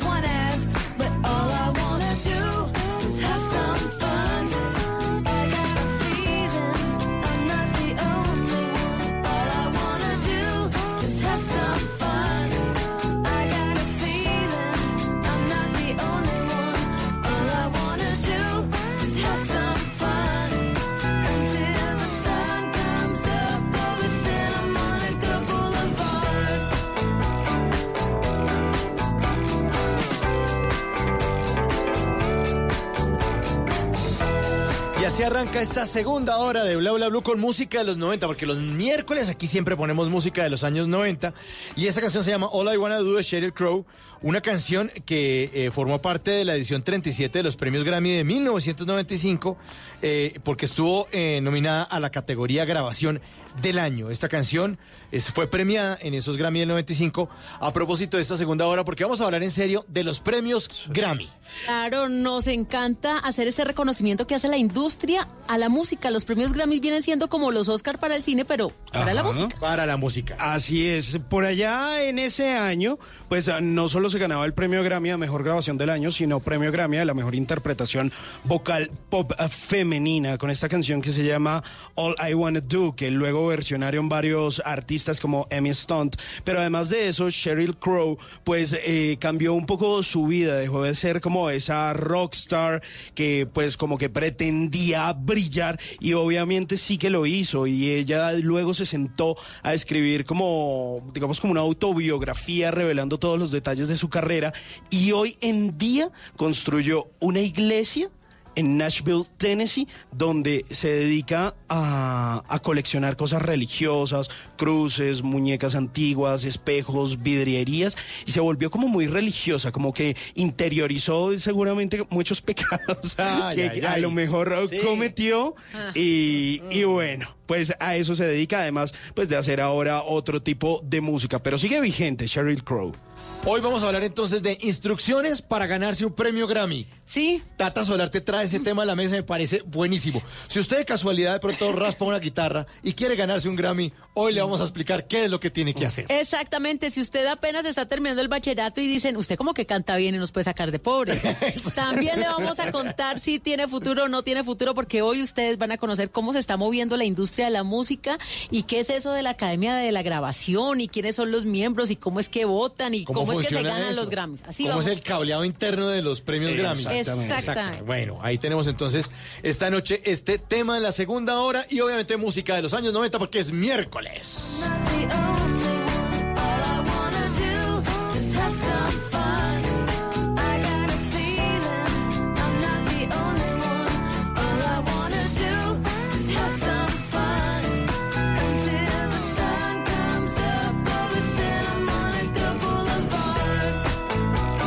Bla, bla, blue.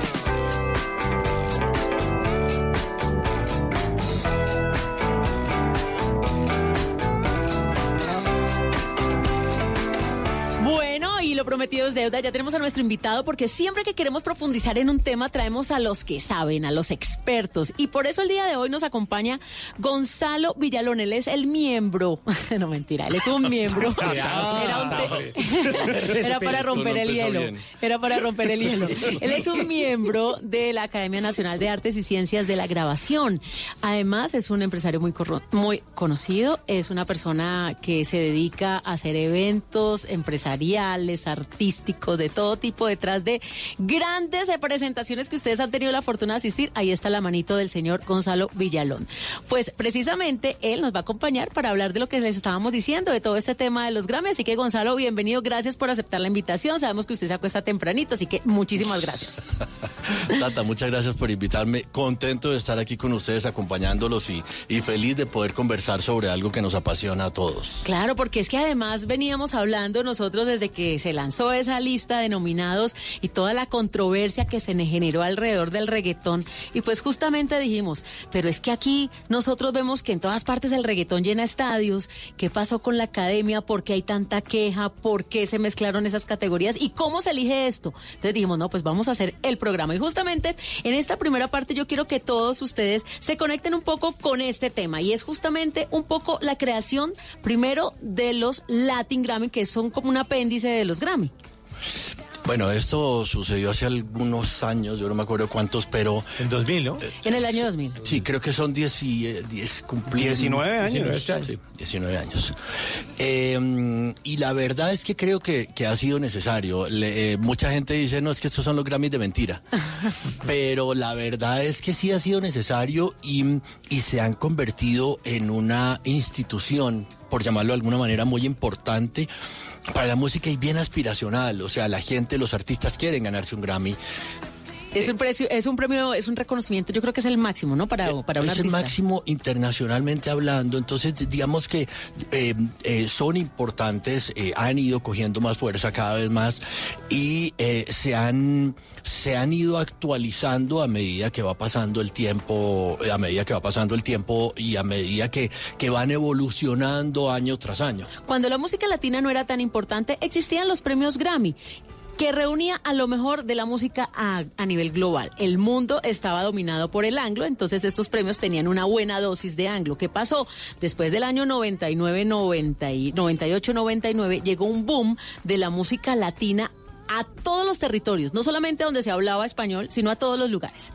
Entonces, esto generó una serie de cuestionamientos alrededor de los premios que solamente tenía una categoría para exaltar el talento latino. Al ver que eran tantos los artistas, no cabían todos en una categoría y dijeron, no, hay que hacerles unos premios aparte. Claro, pero para los gringos son muy, son muy importantes los premios, ¿no? Claro. Eh, nacieron en 1959, fue la primera entrega de los premios Grammy en Estados Unidos. Y ellos tienen la Academia Nacional de Artes y Ciencias de la Grabación. Y eh, a ellos les fascina siempre dar premios, ¿no? Y, y estar todos asociados. Los médicos tienen asociaciones. La gente que es eh, aficionada al aeromodelismo tienen la Asociación Americana de Aficionados. Todo lo tienen en gremios. Y esto no iba a escapar. Obviamente la música y además, porque vuelvo y repito, para los gringos son importantísimos los premios. Y como a nosotros nos encanta todo este tema también, porque cosa que nos cuenten en los Estados Ah, Unidos, no. eso es lo máximo. pues entonces... No, no, y el chisme. Además, pues entonces estos premios latinos ya se crearon, como les contaba, a partir del surgimiento de todo ese fenómeno latino musical en el mundo y ya van 20 años, ya es la versión número 20. Entonces, ¿qué pasa? Se crearon estos premios latinos, pero eh, se, la figura es básicamente la misma de la de los premios anglos, simplemente que está para el mercado latino, que es música en español o en portugués. Así que, pues Gonzalo está con nosotros y ya que conocimos un poco de esa historia de la creación de los Grammy, de los Grammy, ¿cómo se conforma la Academia de la Grabación, Gonzalo? Eh, los miembros son miembros votantes de la academia y son eh, quienes en teoría tienen el criterio porque han intervenido en grabaciones, porque son productores, porque son cantantes, porque son artistas que han intervenido, que conocen, que están muy metidos en la industria. Hay una cantidad X de miembros de la, de la academia y eh, algunos son votantes y otros no son votantes. Eh, pero digamos que eh, de esto se compone y es básicamente gente de la industria de la música Ajá. en América Latina quienes componen la, la, la Academia Latina de la Grabación. Hay unos comités también que se hacen eh, año tras año para escoger, por ejemplo, las carátulas que no se pueden escoger porque tú tienes que verlas en vivo y en directo, ¿no? Y se escoge por medio de comités a los cuales he tenido la oportunidad de estar, pero en términos generales todo se escoge por votación. Y ahí es donde parte la controversia de lo que hemos visto y oído estos últimos, esta, esta última semana a raíz de los nominados. Claro, porque los Grammy justamente no es por votación, son los Claro, miembros de pero, la Academia. pero tocando ese punto de la votación, eh, nos decía, hay unos que son votantes y otros que no son votantes. ¿De qué depende tener el voto en la academia? Eh, hay dos factores. Uno, yo no sé cómo es ahora, pero yo soy miembro hace muchísimos años, pero tengo entendido que em, tú te postulas a ser votante o no votante, pero depende de la cantidad eh, de producciones en las que hayas intervenido. No, hay un mínimo de producciones en las que tienes que haber intervenido y hay, una, hay unos requisitos que tienes que cumplir para Gonzalo, háblenos de usted. ¿Cómo fue su proceso? Mi ¿Y hace cuánto? proceso- Usted dice que hace muchos años. Yo, lo que pasa todo. es que eh, yo, yo eh, eh, he querido asistir a los Grammy desde siempre y empecé yendo a los Grammy Anglo. ¿Hace como- cuántos años? Hace unos, unos 18 años empecé a ir a los Grammy Anglo. Ahí empecé realmente a ir a los, y no he parado. O sea, yo voy todos los años a ambos, a los anglo y a los latinos, porque me parece que es muy importante, no solamente, digamos, para enriquecerse uno en términos de, de- de ir, estar, de, de saber lo que está pasando, de ver los shows, en fin, sino que hay un factor bien importante para lo que nosotros hacemos de la producción de eventos y es afinar el gusto. Yo creo que el gusto se va afinando a medida que uno va conociendo diferentes tipos de shows en diferentes lugares del mundo y eso creo que no, no tiene precio y, y eso es muy valioso para nosotros eh, eh, quienes estamos metidos en este negocio. Gonzalo, pero entonces mientras uno está mirando el show, usted está mirando las luces, la técnica, la ecualización, el sonido, el vestuario, la puesta en escena, los micrófonos. Creo que eso, creo que es una mezcla de todo, porque yo soy- además soy melómano, entonces digamos que me gusta mucho y, y me encanta estar, y uno está actualizado, pero no porque le guste estar actualizado, sino porque es innato, ¿me entiendes? Entonces estar actualizado es innato Gomoso. porque uno está enchufado, gomoso, es, es un poquito, es, es- yo creo que esa es más la palabra. Yo creo que es, es gomoso eh, 360, es gomoso por la música, por los shows, eh, por ir a ver la puesta en escena de cada uno. Uno se imagina hasta cuánto le, cuánta plata le metió Madonna al show de ella, ¿no? Eh, es decir, eh, se, se llega a, a- a- a pensar en muchas cosas cuando tú te sientas y lo pero lo disfruto yo lo disfruto mucho y lo disfruto de diferentes maneras y, y me gustó más tal show y me gustó más tal otro y hay Grammys que me parecen un ladrillo un año y otros que me parecen más chévere otro año me aburro en otros o sea pasa de todo, ha pasado de todo, porque pues he asistido a, a- el único que no he ido fue el año pasado por temas de salud que no pude ir. ¿Y, y usted para ser miembro qué dijo? Yo- oiga, yo he venido aquí varias veces. Exacto, porque nos ¿Dónde contando. se reclama la escarapela que Yo, dijo, hoja de vida. Ruth? Yo necesito la tarjeta de puntos Eso. porque yo vengo mucho. Y la cédula ampliada al 150%. ¿Dónde entrego esto, señorita? ¿Dónde radico los papeles, señorita? Yo un día dije, eso debe ser como chévere ser miembro. Y entonces me metí, averigüé, me metí a la página, averigüé en la página y eh, después tenía que llenar unos requisitos, no sé qué. Entonces llené los requisitos, mandé la esta, pagué y me En el- aceptaron. Estamos Con- hablando de qué año. Eso fue hace, mm, yo creo que hace 15 años. Yo creo que eso fue, eso, no, mentí, sí, hace 15 años. Eso fue hace 15 Y en años. esa época, 2000. ¿cuánto pagó? Yo no me acuerdo, pero, pero eso ¿Pero era creo caro? que eso. No, eso no es caro. No, ¿No? eso no es Caribbean. Eso vale eh, como 300 y pico de dólares la franqui, la, la, el derecho a estar como por tres años, una cosa así. Yo, yo no recuerdo ¿Y eso muy bien qué, la a cifra. qué le da pero- derecho? a ser miembro de la Academia Votante, punto. A votar y a estar enterado de todo lo que pasa, te llegan todos los... ¿Y a todo- entrar a la gala, a la ceremonia? Mm, sí tienes preferencia, o sea, a nosotros ya, por ejemplo, para este año, ya nos llegó antes de que salieran los nominados, nos llegó, eh, antes que salieran los nominados, nos llegó, oiga, usted quiere comprar las boletas, tiene derecho a comprarlas desde ya. Y uno tiene derecho a ocho boletas para el, el, el POTI, que es el, el Person of the Year, y para la noche de la, de la ceremonia. Entonces tú tienes derecho a comprar una boleta, entonces con anticipación antes de que salgan eh, los Pero nominados. igual las compran. Porque sí, las tenemos que comprar. ¿Y el precio es full o tienen descuento? No, hay precio full para nosotros, pero tenemos preferencia de comprar, porque nadie que no sea miembro puede comprarlas. O sea, tú puedes ir a la academia, pero tienes que comprártela o un miembro o tienes que ser nominado. ¿Y Ser nos puede parte de una revender banda tres? de los nominados o el, el- de ¿Ah? Sí, Pues no, pues que porque si no no puede revender, pues. No respeta. No, no, pero es que pero sobre no. todo la, No, de, la de la persona del año, esa es... La, persona que- del año yo creo que ya se tiene que haber acabado. Porque Sí, porque este todo el mundo años. pelea esas boletas. por Todo el mundo pelea esa boleta y porque es muy chico el espacio porque son sentados en mesas. Entonces, eh, pero, pero, pero es chévere estar ahí, ¿sabes? Compro Y- pase, boleta que sobre. Compro pase, boleta que sobre. Occidental, occidental Pues, rebajada. Si le sobra una, me avisa. Pa- para un amigo. Eso, eso, eso pasa harto. Ah, bueno, pero Me entonces imagino. ahí vamos, vamos entendiendo los tiempos de la academia. Porque ¿en qué momento la academia evalúa todas las propuestas o hasta qué fecha tienen para evaluar las producciones que Bueno, van llegando? Pueden mandar un carro tancado Claro, Eso- de canciones. Porque si en septiembre es- salen los nominados, en agosto les dicen a ellos ya están a la venta las Aquí empieza la polémica. Aquí empieza la polémica. Resulta que eh, dicen, usted puede empezar a votar desde ya. Bueno, primero se cierran las inscripciones en mayo, es decir, hasta aquí son las inscripciones, y después te dicen a ti, listo, llega, no sé, en junio o julio, no, julio, dice, usted puede empezar a votar desde ya y tiene plazo hasta, no sé, agosto X. Eh, eh, stop, un momentico. Yo, cantante, envío mi producción. Todo el mundo envía las producciones. O sea, llegan- cualquiera puede enviarla. Por categoría pueden llegar dos mil producciones. Eso es una locura. Y ahí es donde está la esencia de la polémica. Ahí es donde yo entiendo la academia y ahí es donde yo sé, yo conozco de- eh, por dentro y sé la transparencia y puedo poner las manos al fuego porque yo sé que eso funciona así.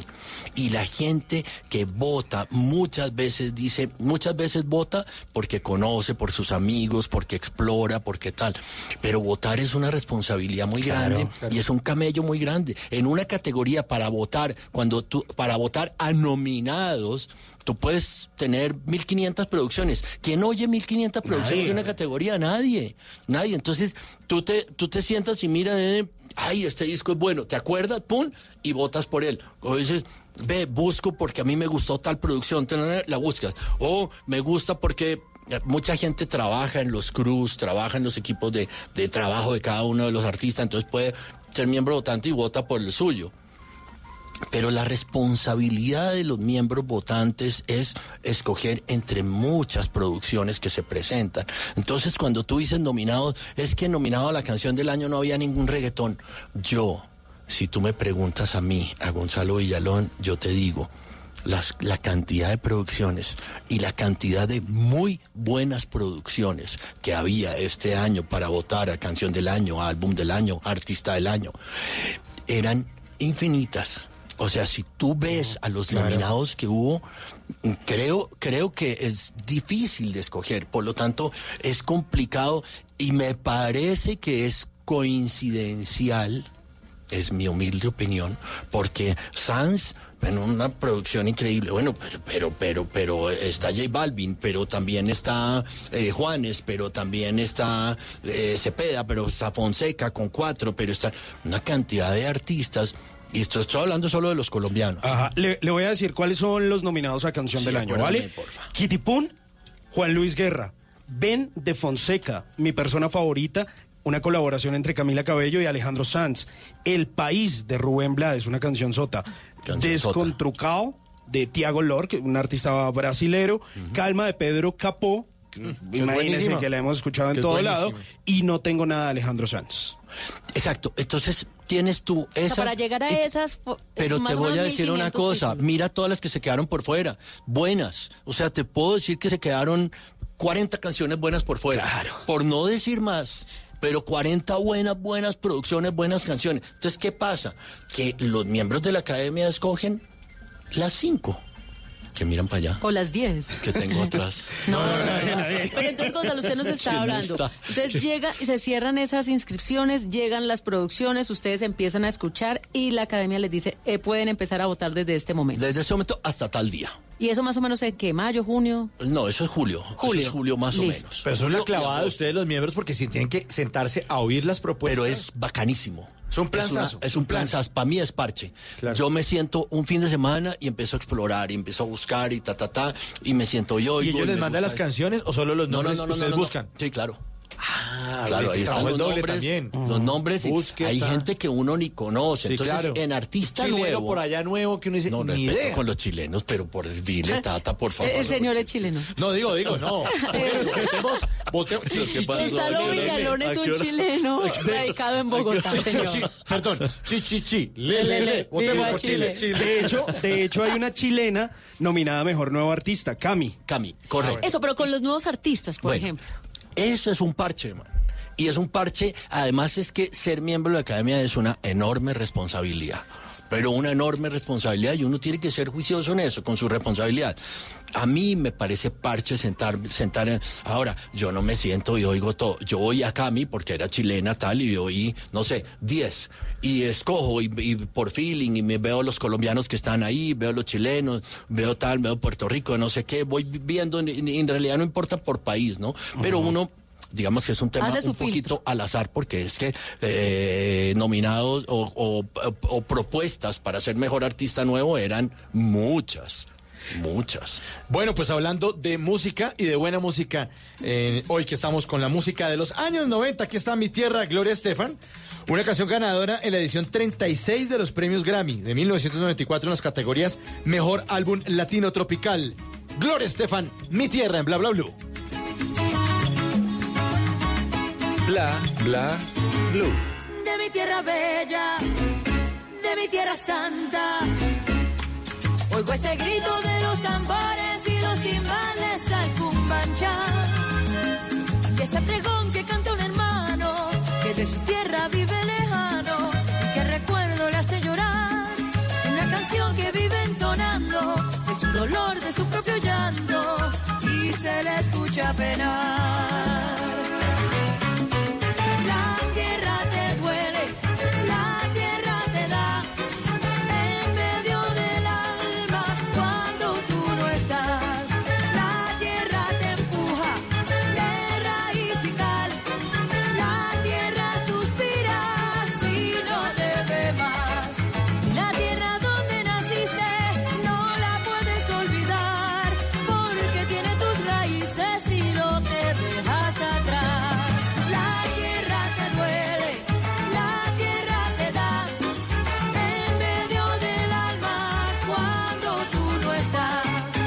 Pues los miércoles en Bla Bla Blue la música es de los años 90. Sí, pues ahí estaba Gloria Estefan con esta canción que se llama Mi Tierra de un álbum que tiene el mismo nombre. Obviamente, luego de venir de ese Miami Sound Machine y una coproducción con su esposo, quien también es miembro de la academia y un personaje importantísimo para la música latinoamericana. Nada. Estefan, por Nada favor. menos y nada más. Pues ahí está, es el tercer álbum de estudio y quizá que es el álbum debut de ella realizado en español. Gloria Estefan con esta canción que se llama Mi Tierra en Bla Bla Bla. Cuando tú no estás, la tierra te empuja de raíz y cal. La tierra suspira si no te ve más.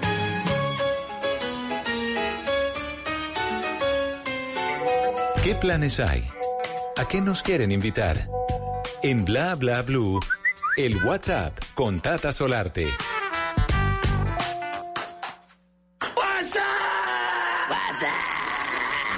Tata, ¿qué le salió en el WhatsApp? ¿Nos invita a jugar ping-pong o qué? Un Camine. parecido, el primito. ¿Sí? El ping-pong es el ¿Tenis, primito tenis? del tenis, sí señor. ¿Pimponear? Vamos a pimponear, pero de lo lindo y en Bogotá. Y les tengo una super invitación para los amantes del tenis, porque ahora, Cuente. después de nuestros bayunos, cositas deliciosas. Oiga, Tata, respete Sí, a. Pará y Cabal. ¿Qué hago? Y son lindos. No, no, no, no, no. Es No, que, no tiene nada que ver con que sean del Valle, ¿no? Que amor no quite conocimientos. Son buenos tenistas, pero además son muy churros. ¿O no? Ay, no me digan que no. Son muy talentosos. Sí, esos Tengo a talentosos. puros hombres acá ahora todos. No, no, sí son churros. son- Bueno. son pintas, son pintas. A ver, hay un partido muy, muy bueno que van a empezar a promocionar. Nosotros tenemos la primicia aquí en Blue. Cuente. Será para diciembre. El 12 de diciembre en el Movistar Arena de Bogotá. Vienen así, en dobles, como es la especialidad de ellos. Cabal y Farah, con unos mellizos que son la sensación. Uy, no me cuentes. Los hermanos Bryan. Lo máximo. Son- Esos eran los mejores Claro, los antes de que uno. llegaran Claro, sí. estos caleños a quitarles el número Mire, uno. estos gemelos son famosísimos, Mike y Bob. Y se llevaban todos los títulos. En total tienen 116 títulos. La especialidad de ellos es dobles. Sí, son- Hasta que llegaron nuestros bayunitos colombianitos Y y, chao. los están opacando un poquito. Porque de hecho, la semana antepasada también empezaron muy bien nuestros colombianos en, en China. También Sí. empezaron ganando, entonces pues hay mucha expectativa porque realmente es como lo que venía siendo lo mejor hasta que llegaron nuestros colombianos lo mejor y se van a enfrentar el 12 de diciembre. Además que hace parte de un proceso. Ellos, los caleños Robert Farah y Juan Sebastián Cabal, están terminando toda la ronda de lo que es este 2019. Ahora van a jugar Masters. Pero además de eso, pues es que es importantísimo y, y de verdad genial que vengan los hermanos Bryan porque ellos le habían ganado infinidad de veces a Juan Sebastián Cabal y a Robert Farah. Pero eh, Grand Slam y llegaban a semifinales y les tocaba contra los hermanos Bryan Y y uno decía como, ay, otra vez. Y vea, Y hasta que les quitaron la hegemonía. Va a estar buenísimo ese partido. Bueno, pues para que se preparen es en Bogotá en el Movistar Arena el 12 de diciembre. Aquí los invitamos desde Blue Radio.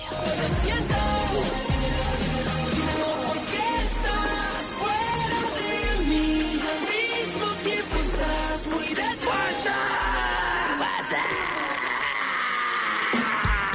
Bla Bla Blue.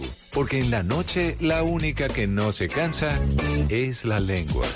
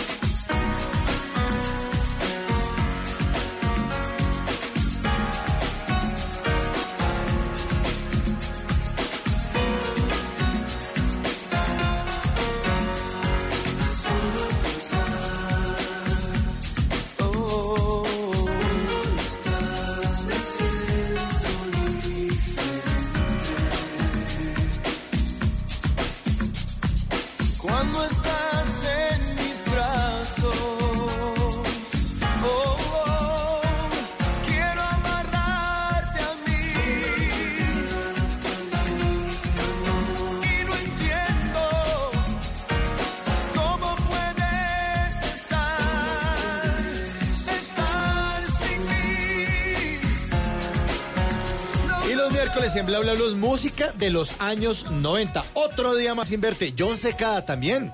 Le fue muy, muy bien en la gala número 35 de los premios Grammy de 1993 y ganó a mejor álbum pop latino. John Secada también es del combo de los Stefan. También es del combo de los Stefan. De hecho, yo me acuerdo que en el año 2000 yo estaba en la ciudad de Orlando y los Stefan tienen un restaurante allá. Yo no sé si todavía sigue, creo que sí, que es el Congos Cuban Café. ¿Y un hotel que era disquera el Cardoso? Eh, sí, señor. Donde filmaron Loco por Mary, unas escenas de Loco por Mary. Ah, ese mismo, sí. Era pues mire, ahí John Secada, que ha sido tres veces ganador de Grammy, que ha vendido más de 20 millones de álbumes alrededor del mundo. Usted iba y ¿sabe cuál era el souvenir cuando usted salía del restaurante? álbum, Le ¿no? regalaban un cassette de John Secada. En el año 2000. Ah, no. Así que bueno, ahí recordamos a este señor que también hace parte de ese emporio de los Stefan, que re- eh, arrancaba su carrera por allá en el año de 1983 estudiando música en la Universidad de Miami y que luego, luego de toda esa disciplina, pues eh, se ganó sus reconocimientos por parte de la academia. John Secada, otro día más sin verte.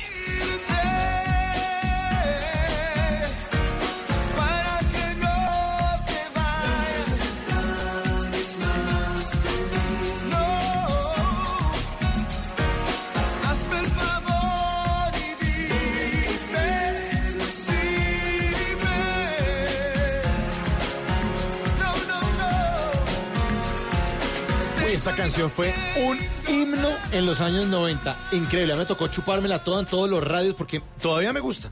Todavía me gusta. Esta noche estamos en Bla Bla Blue hablando acerca de instrucciones para ganarse un Grammy. Tata Solarte, que es una dura en música, puso este tema y está muy, muy bueno. Bueno, estamos entendiendo un poquito, nos estamos metiendo a las entrañas de la academia y justamente tenemos a uno de sus miembros, a Gonzalo Villalón, que nos ha venido contando cómo es ese proceso desde que un artista envía a la academia su producción. ¿El mismo artista es el encargado de decir en qué categoría va? No. El cuando se va inscribiendo, cuando va subiendo su material. No. Eh, primero no son los artistas sino las disqueras, salvo pues en la independencia que, que ahí interviene el artista y su papá y su mamá y todos. Pero Independiente también tiene chance.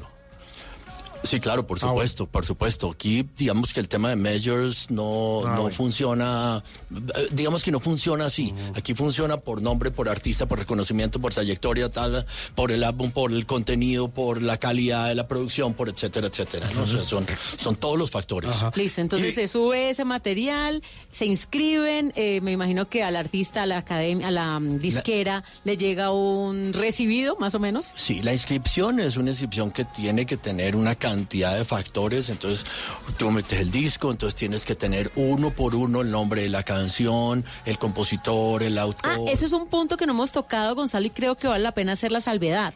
Usted puede tener una canción, Ajá. pero la academia necesita un álbum completo, en algunos casos. En algunos casos, pero también se están premiando eh, eh, canción del año, digamos, ¿no? Pero tiene que haber sido álbum eh, álbum. publicado. Tiene que Sí, no es que usted esté lanzando una- un sencillo y el Ah, próximo año lance un álbum, no. Entonces, si el próximo año la- lanza el álbum y esa canción que usted quiere que la academia se la meta, pues porque ha sonado bien, no.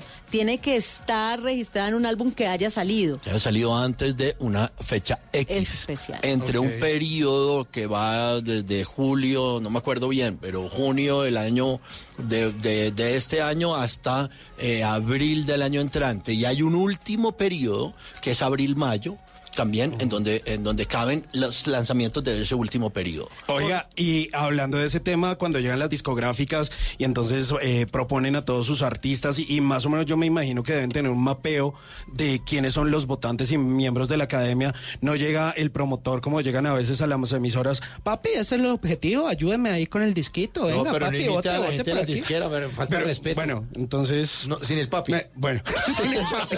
Omitamos el papi. Pues que eso es un, Pero es que eso el es un papi sí. clásico. Papi, ayúdeme, papi. Clásico. bueno, eh, sí sucede. Sí hay llamadas y sí tal, pero pues, en fin, eh, eh, es un tema de cortesía. Tú le dices, sí, un millón de gracias, sí, claro, cuenta conmigo. Porque tal, además yo tal. me imagino que usted Bueno, se mete a ser miembro de la academia y, y lo cuenta. No porque es un orgullo, ¿no? Claro, es un orgullo, pues una, es una responsabilidad. Claro. Es una responsabilidad que uno tiene que asumir con seriedad y con esto, y no se vale que me llame mi amigo.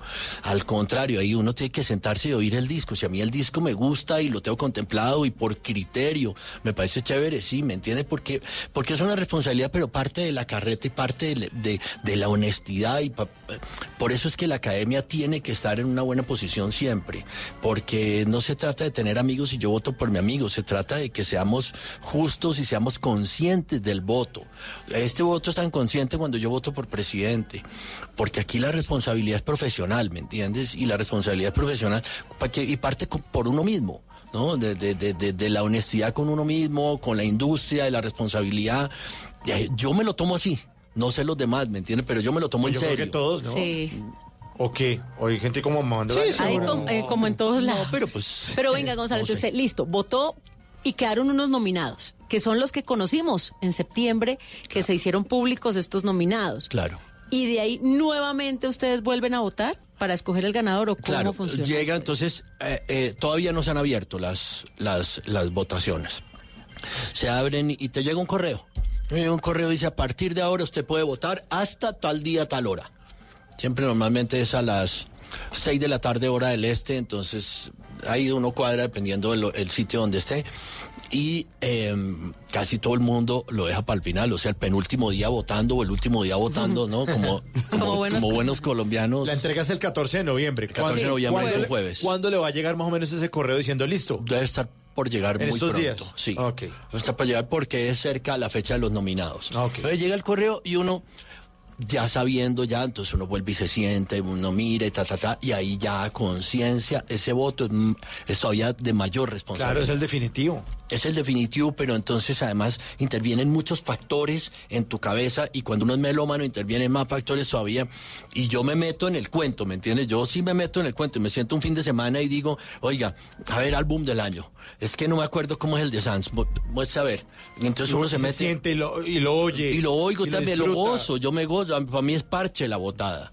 Entonces, y ya cuando llego a abrir la página de votar, ya la tengo clara. Ya sé por quién voy a votar, y yo la he anotado en un papelito. Y me siento y voto, porque tú te tienes que sentar y se, después se te cierra la página y tienes que empezar y terminar. De ahí cerrar y ya no puedes echar para atrás. Y Una- para ustedes, los miembros de la academia, también es sorpresivo el resultado. ¿Ustedes se enteran en ese momento de la ceremonia o se Sí. enteran antes? No, no, no nos enteramos antes. No, para nosotros también es sorpresivo. Uno vota y uno considera que hay tendencias, pero cuando hay unas competencias tan fuertes como esa de la canción del año, no, es que todas este año están, está muy parejo. Claro. Está muy parejo. Fue un año de, de muchos lanzamientos muy importantes, el periodo del año pasado a este. Entonces, en, en todos los aspectos. Entonces va a estar bien dura y creo que va a haber muchas sorpresas para todos, por- como siempre las hay. Pero uno dice, no, yo creo que este se lo gana a Juan Luis Guerra, no, yo creo que este se lo gana a Sanz. No, uno siempre especula en la Claro. cabeza de uno, ¿no? Claro. Pero este año yo creo que la especulación no le va a funcionar a nadie porque la competencia está durísima. Entonces, pues nada, uno vota con conciencia, con, con un gusto específico y con ganas de que ganen sus favoritos, me parece chévere. ¿Por qué? Porque tú votas por convicción. Claro, Gonzalo, eh, vo- voy a nombrar cuáles son los álbumes del año y a propósito de eso le tengo una pregunta. Eh, Cargar la suerte de Andrés Calamaro, Más de mí de Tony Zúcar, eh, ¿Dónde bailarán las niñas de Jimena Sariñana, que es un álbum maravilloso, Maravilloso. Vida de Luis Fonsi, Paraíso Road Gang de Rubén Blades, Visceral, eh, Agustín de Fonseca, el disco de Alejandro Sanz, que es un discazo, y otro disco que es muy interesante, que es El Mal Querer de Rosalía. Y respecto a eso tengo una pregunta. El año pasado Rosalía estaba nominada como Mejor Nueva Artista justamente por su Mal Querer y una canción que se llamaba Malamente como Mejor Nueva Artista, pero la encuentro nominada como álbum del año por una producción que ya había sido seguramente alcanza, año. a, ¿Qué alcanza sucede a caer en el periodo en que se puede inscribir. Entonces es por eso. Seguramente alcanza a caer en el periodo en que se puede inscribir, entonces, entonces digamos que, eh, que ha, ha pasado.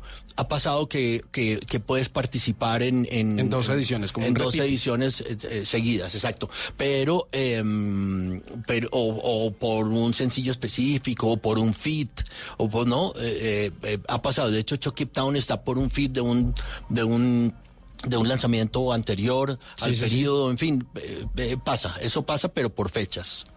Ok, bueno, ya me queda resuelta la inquietud con, con Rosalía. Yo dije, ¿qué pasaba ahí con El ella? que le va a pedir el voto, que le va a preguntar ¿Por el quién va a votar?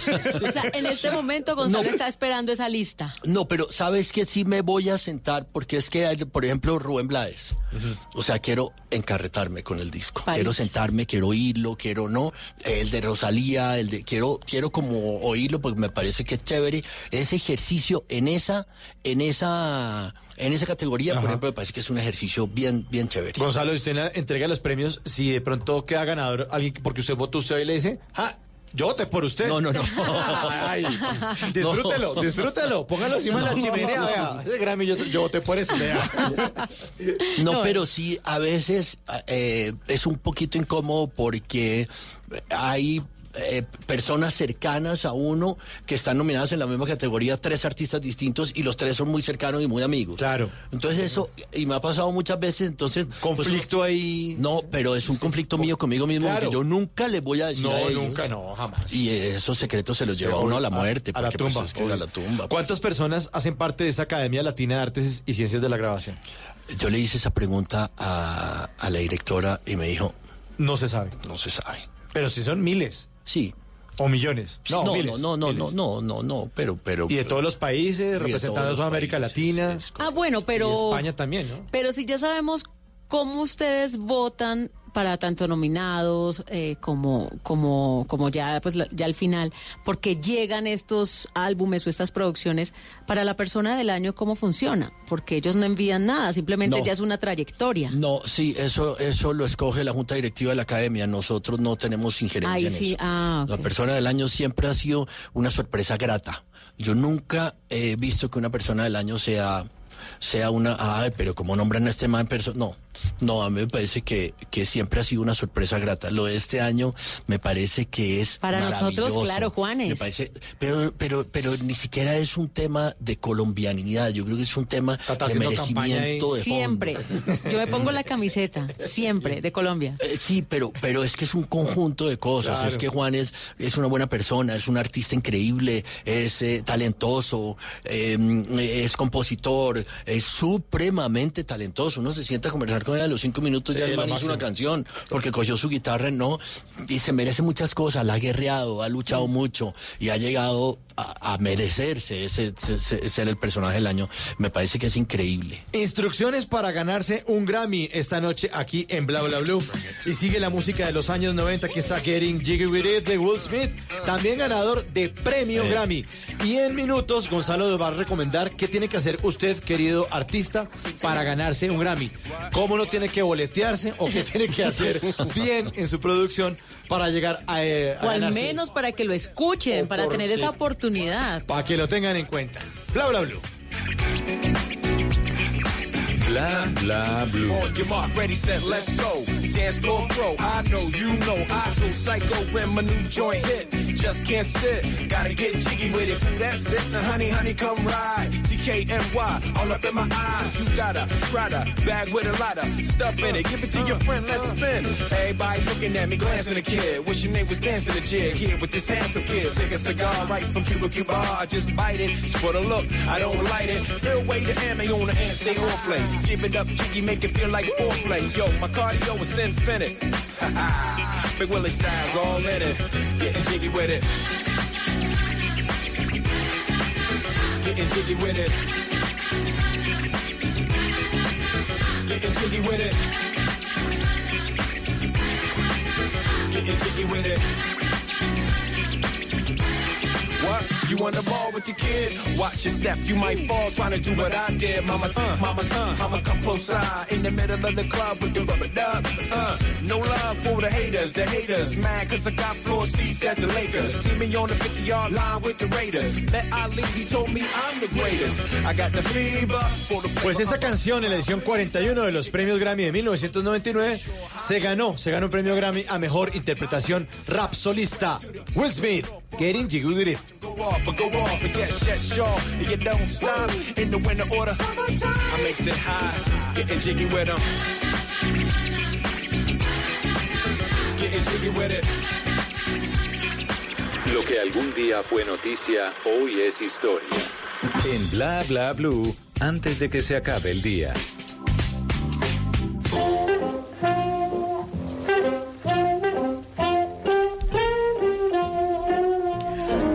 Antes de que se acabe el día, vale la pena recordar que un día como hoy, pero del año 1964, nació Guillermo del Toro, director y productor cinematográfico mexicano.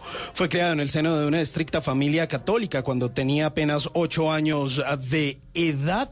Comenzó a experimentar con la cámara Super 8 de su padre, realizando cortometrajes. Estudió en el Centro de Investigación y Estudios Cinematográficos en Guadalajara. Estudió 10 años diseño de maquillaje y formó su propia compañía que se llamó Necropia. Antes de ser productor ejecutivo de su primer filme a los 21 años, fue cofundador del Festival de Cine de Guadalajara- y creó una compañía de producción que se llama Tequila Gang.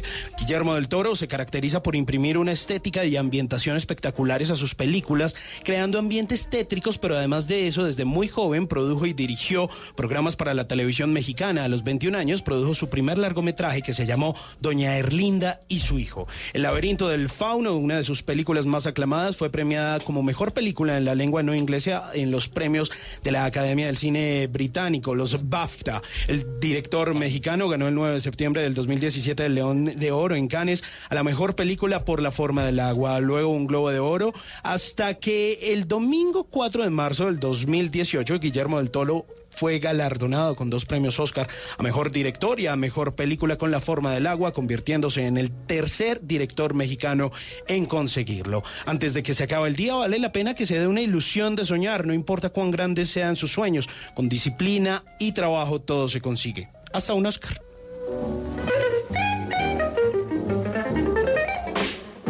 Nunca te irás a la cama sin aprender algo nuevo. Bla bla blue.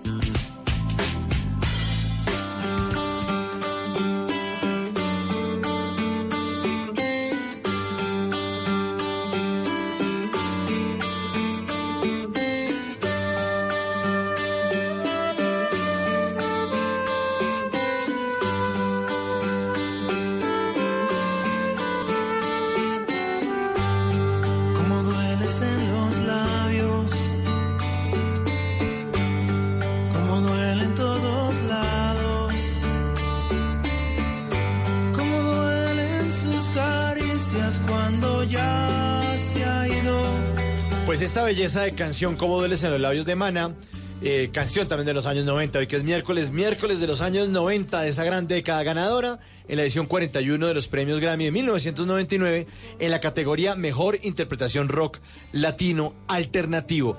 Y estamos dándoles instrucciones para ganarse un premio Grammy. Claro, estamos imitando, porque hoy estamos, mejor dicho, descubriendo todo lo que pasa alrededor de los premios Grammy, pero tenemos a una persona de estas que vota, un miembro de la Academia, Gonzalo Villalón, y justamente nos contaba al comienzo que recibían muchísimas producciones, hay mucho material para escuchar y es imposible porque pues hay poco tiempo para hacerlo. Entonces, ¿qué logra llamar la atención de ustedes como miembros votantes? ¿Qué puede ser un factor determinante para las personas que nos están oyendo, especialmente los, los artistas?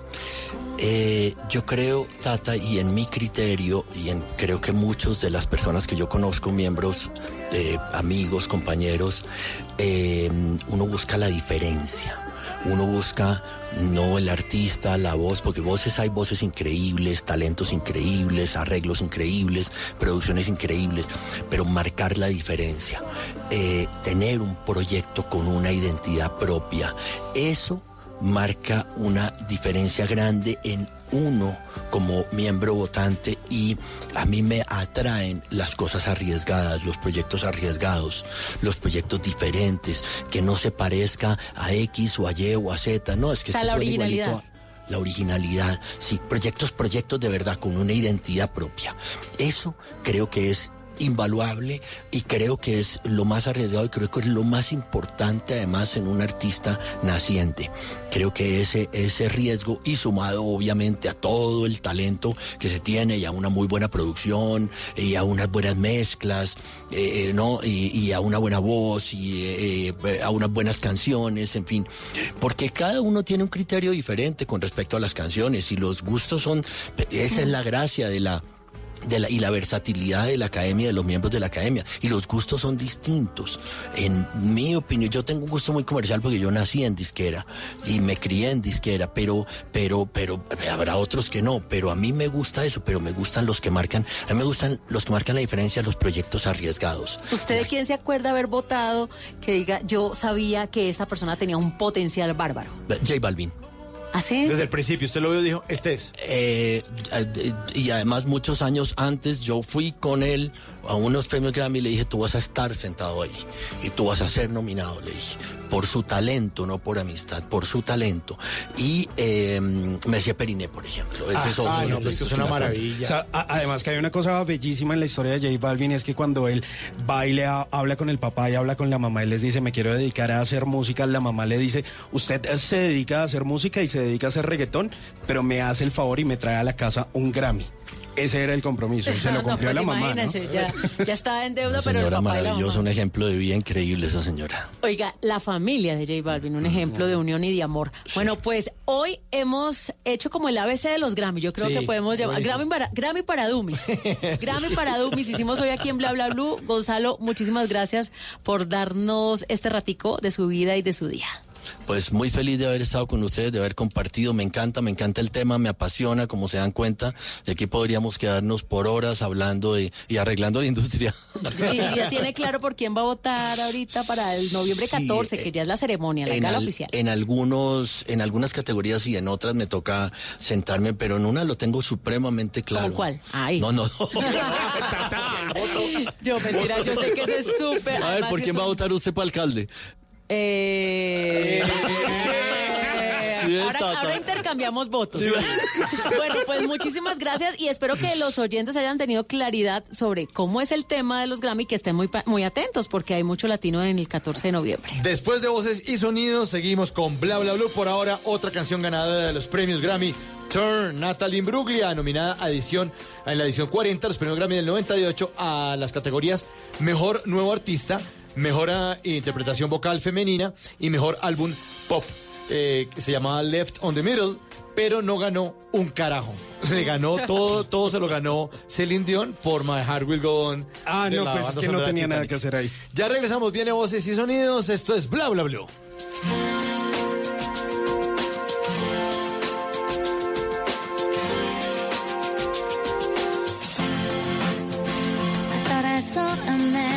Brought to life. He was warm, he came around like he was dignified. He showed me what it was to cry. Well, you couldn't be that man I adored. You don't seem to know, seem to care what your heart is for. Well, I don't know him anymore. There's nothing where has one drive.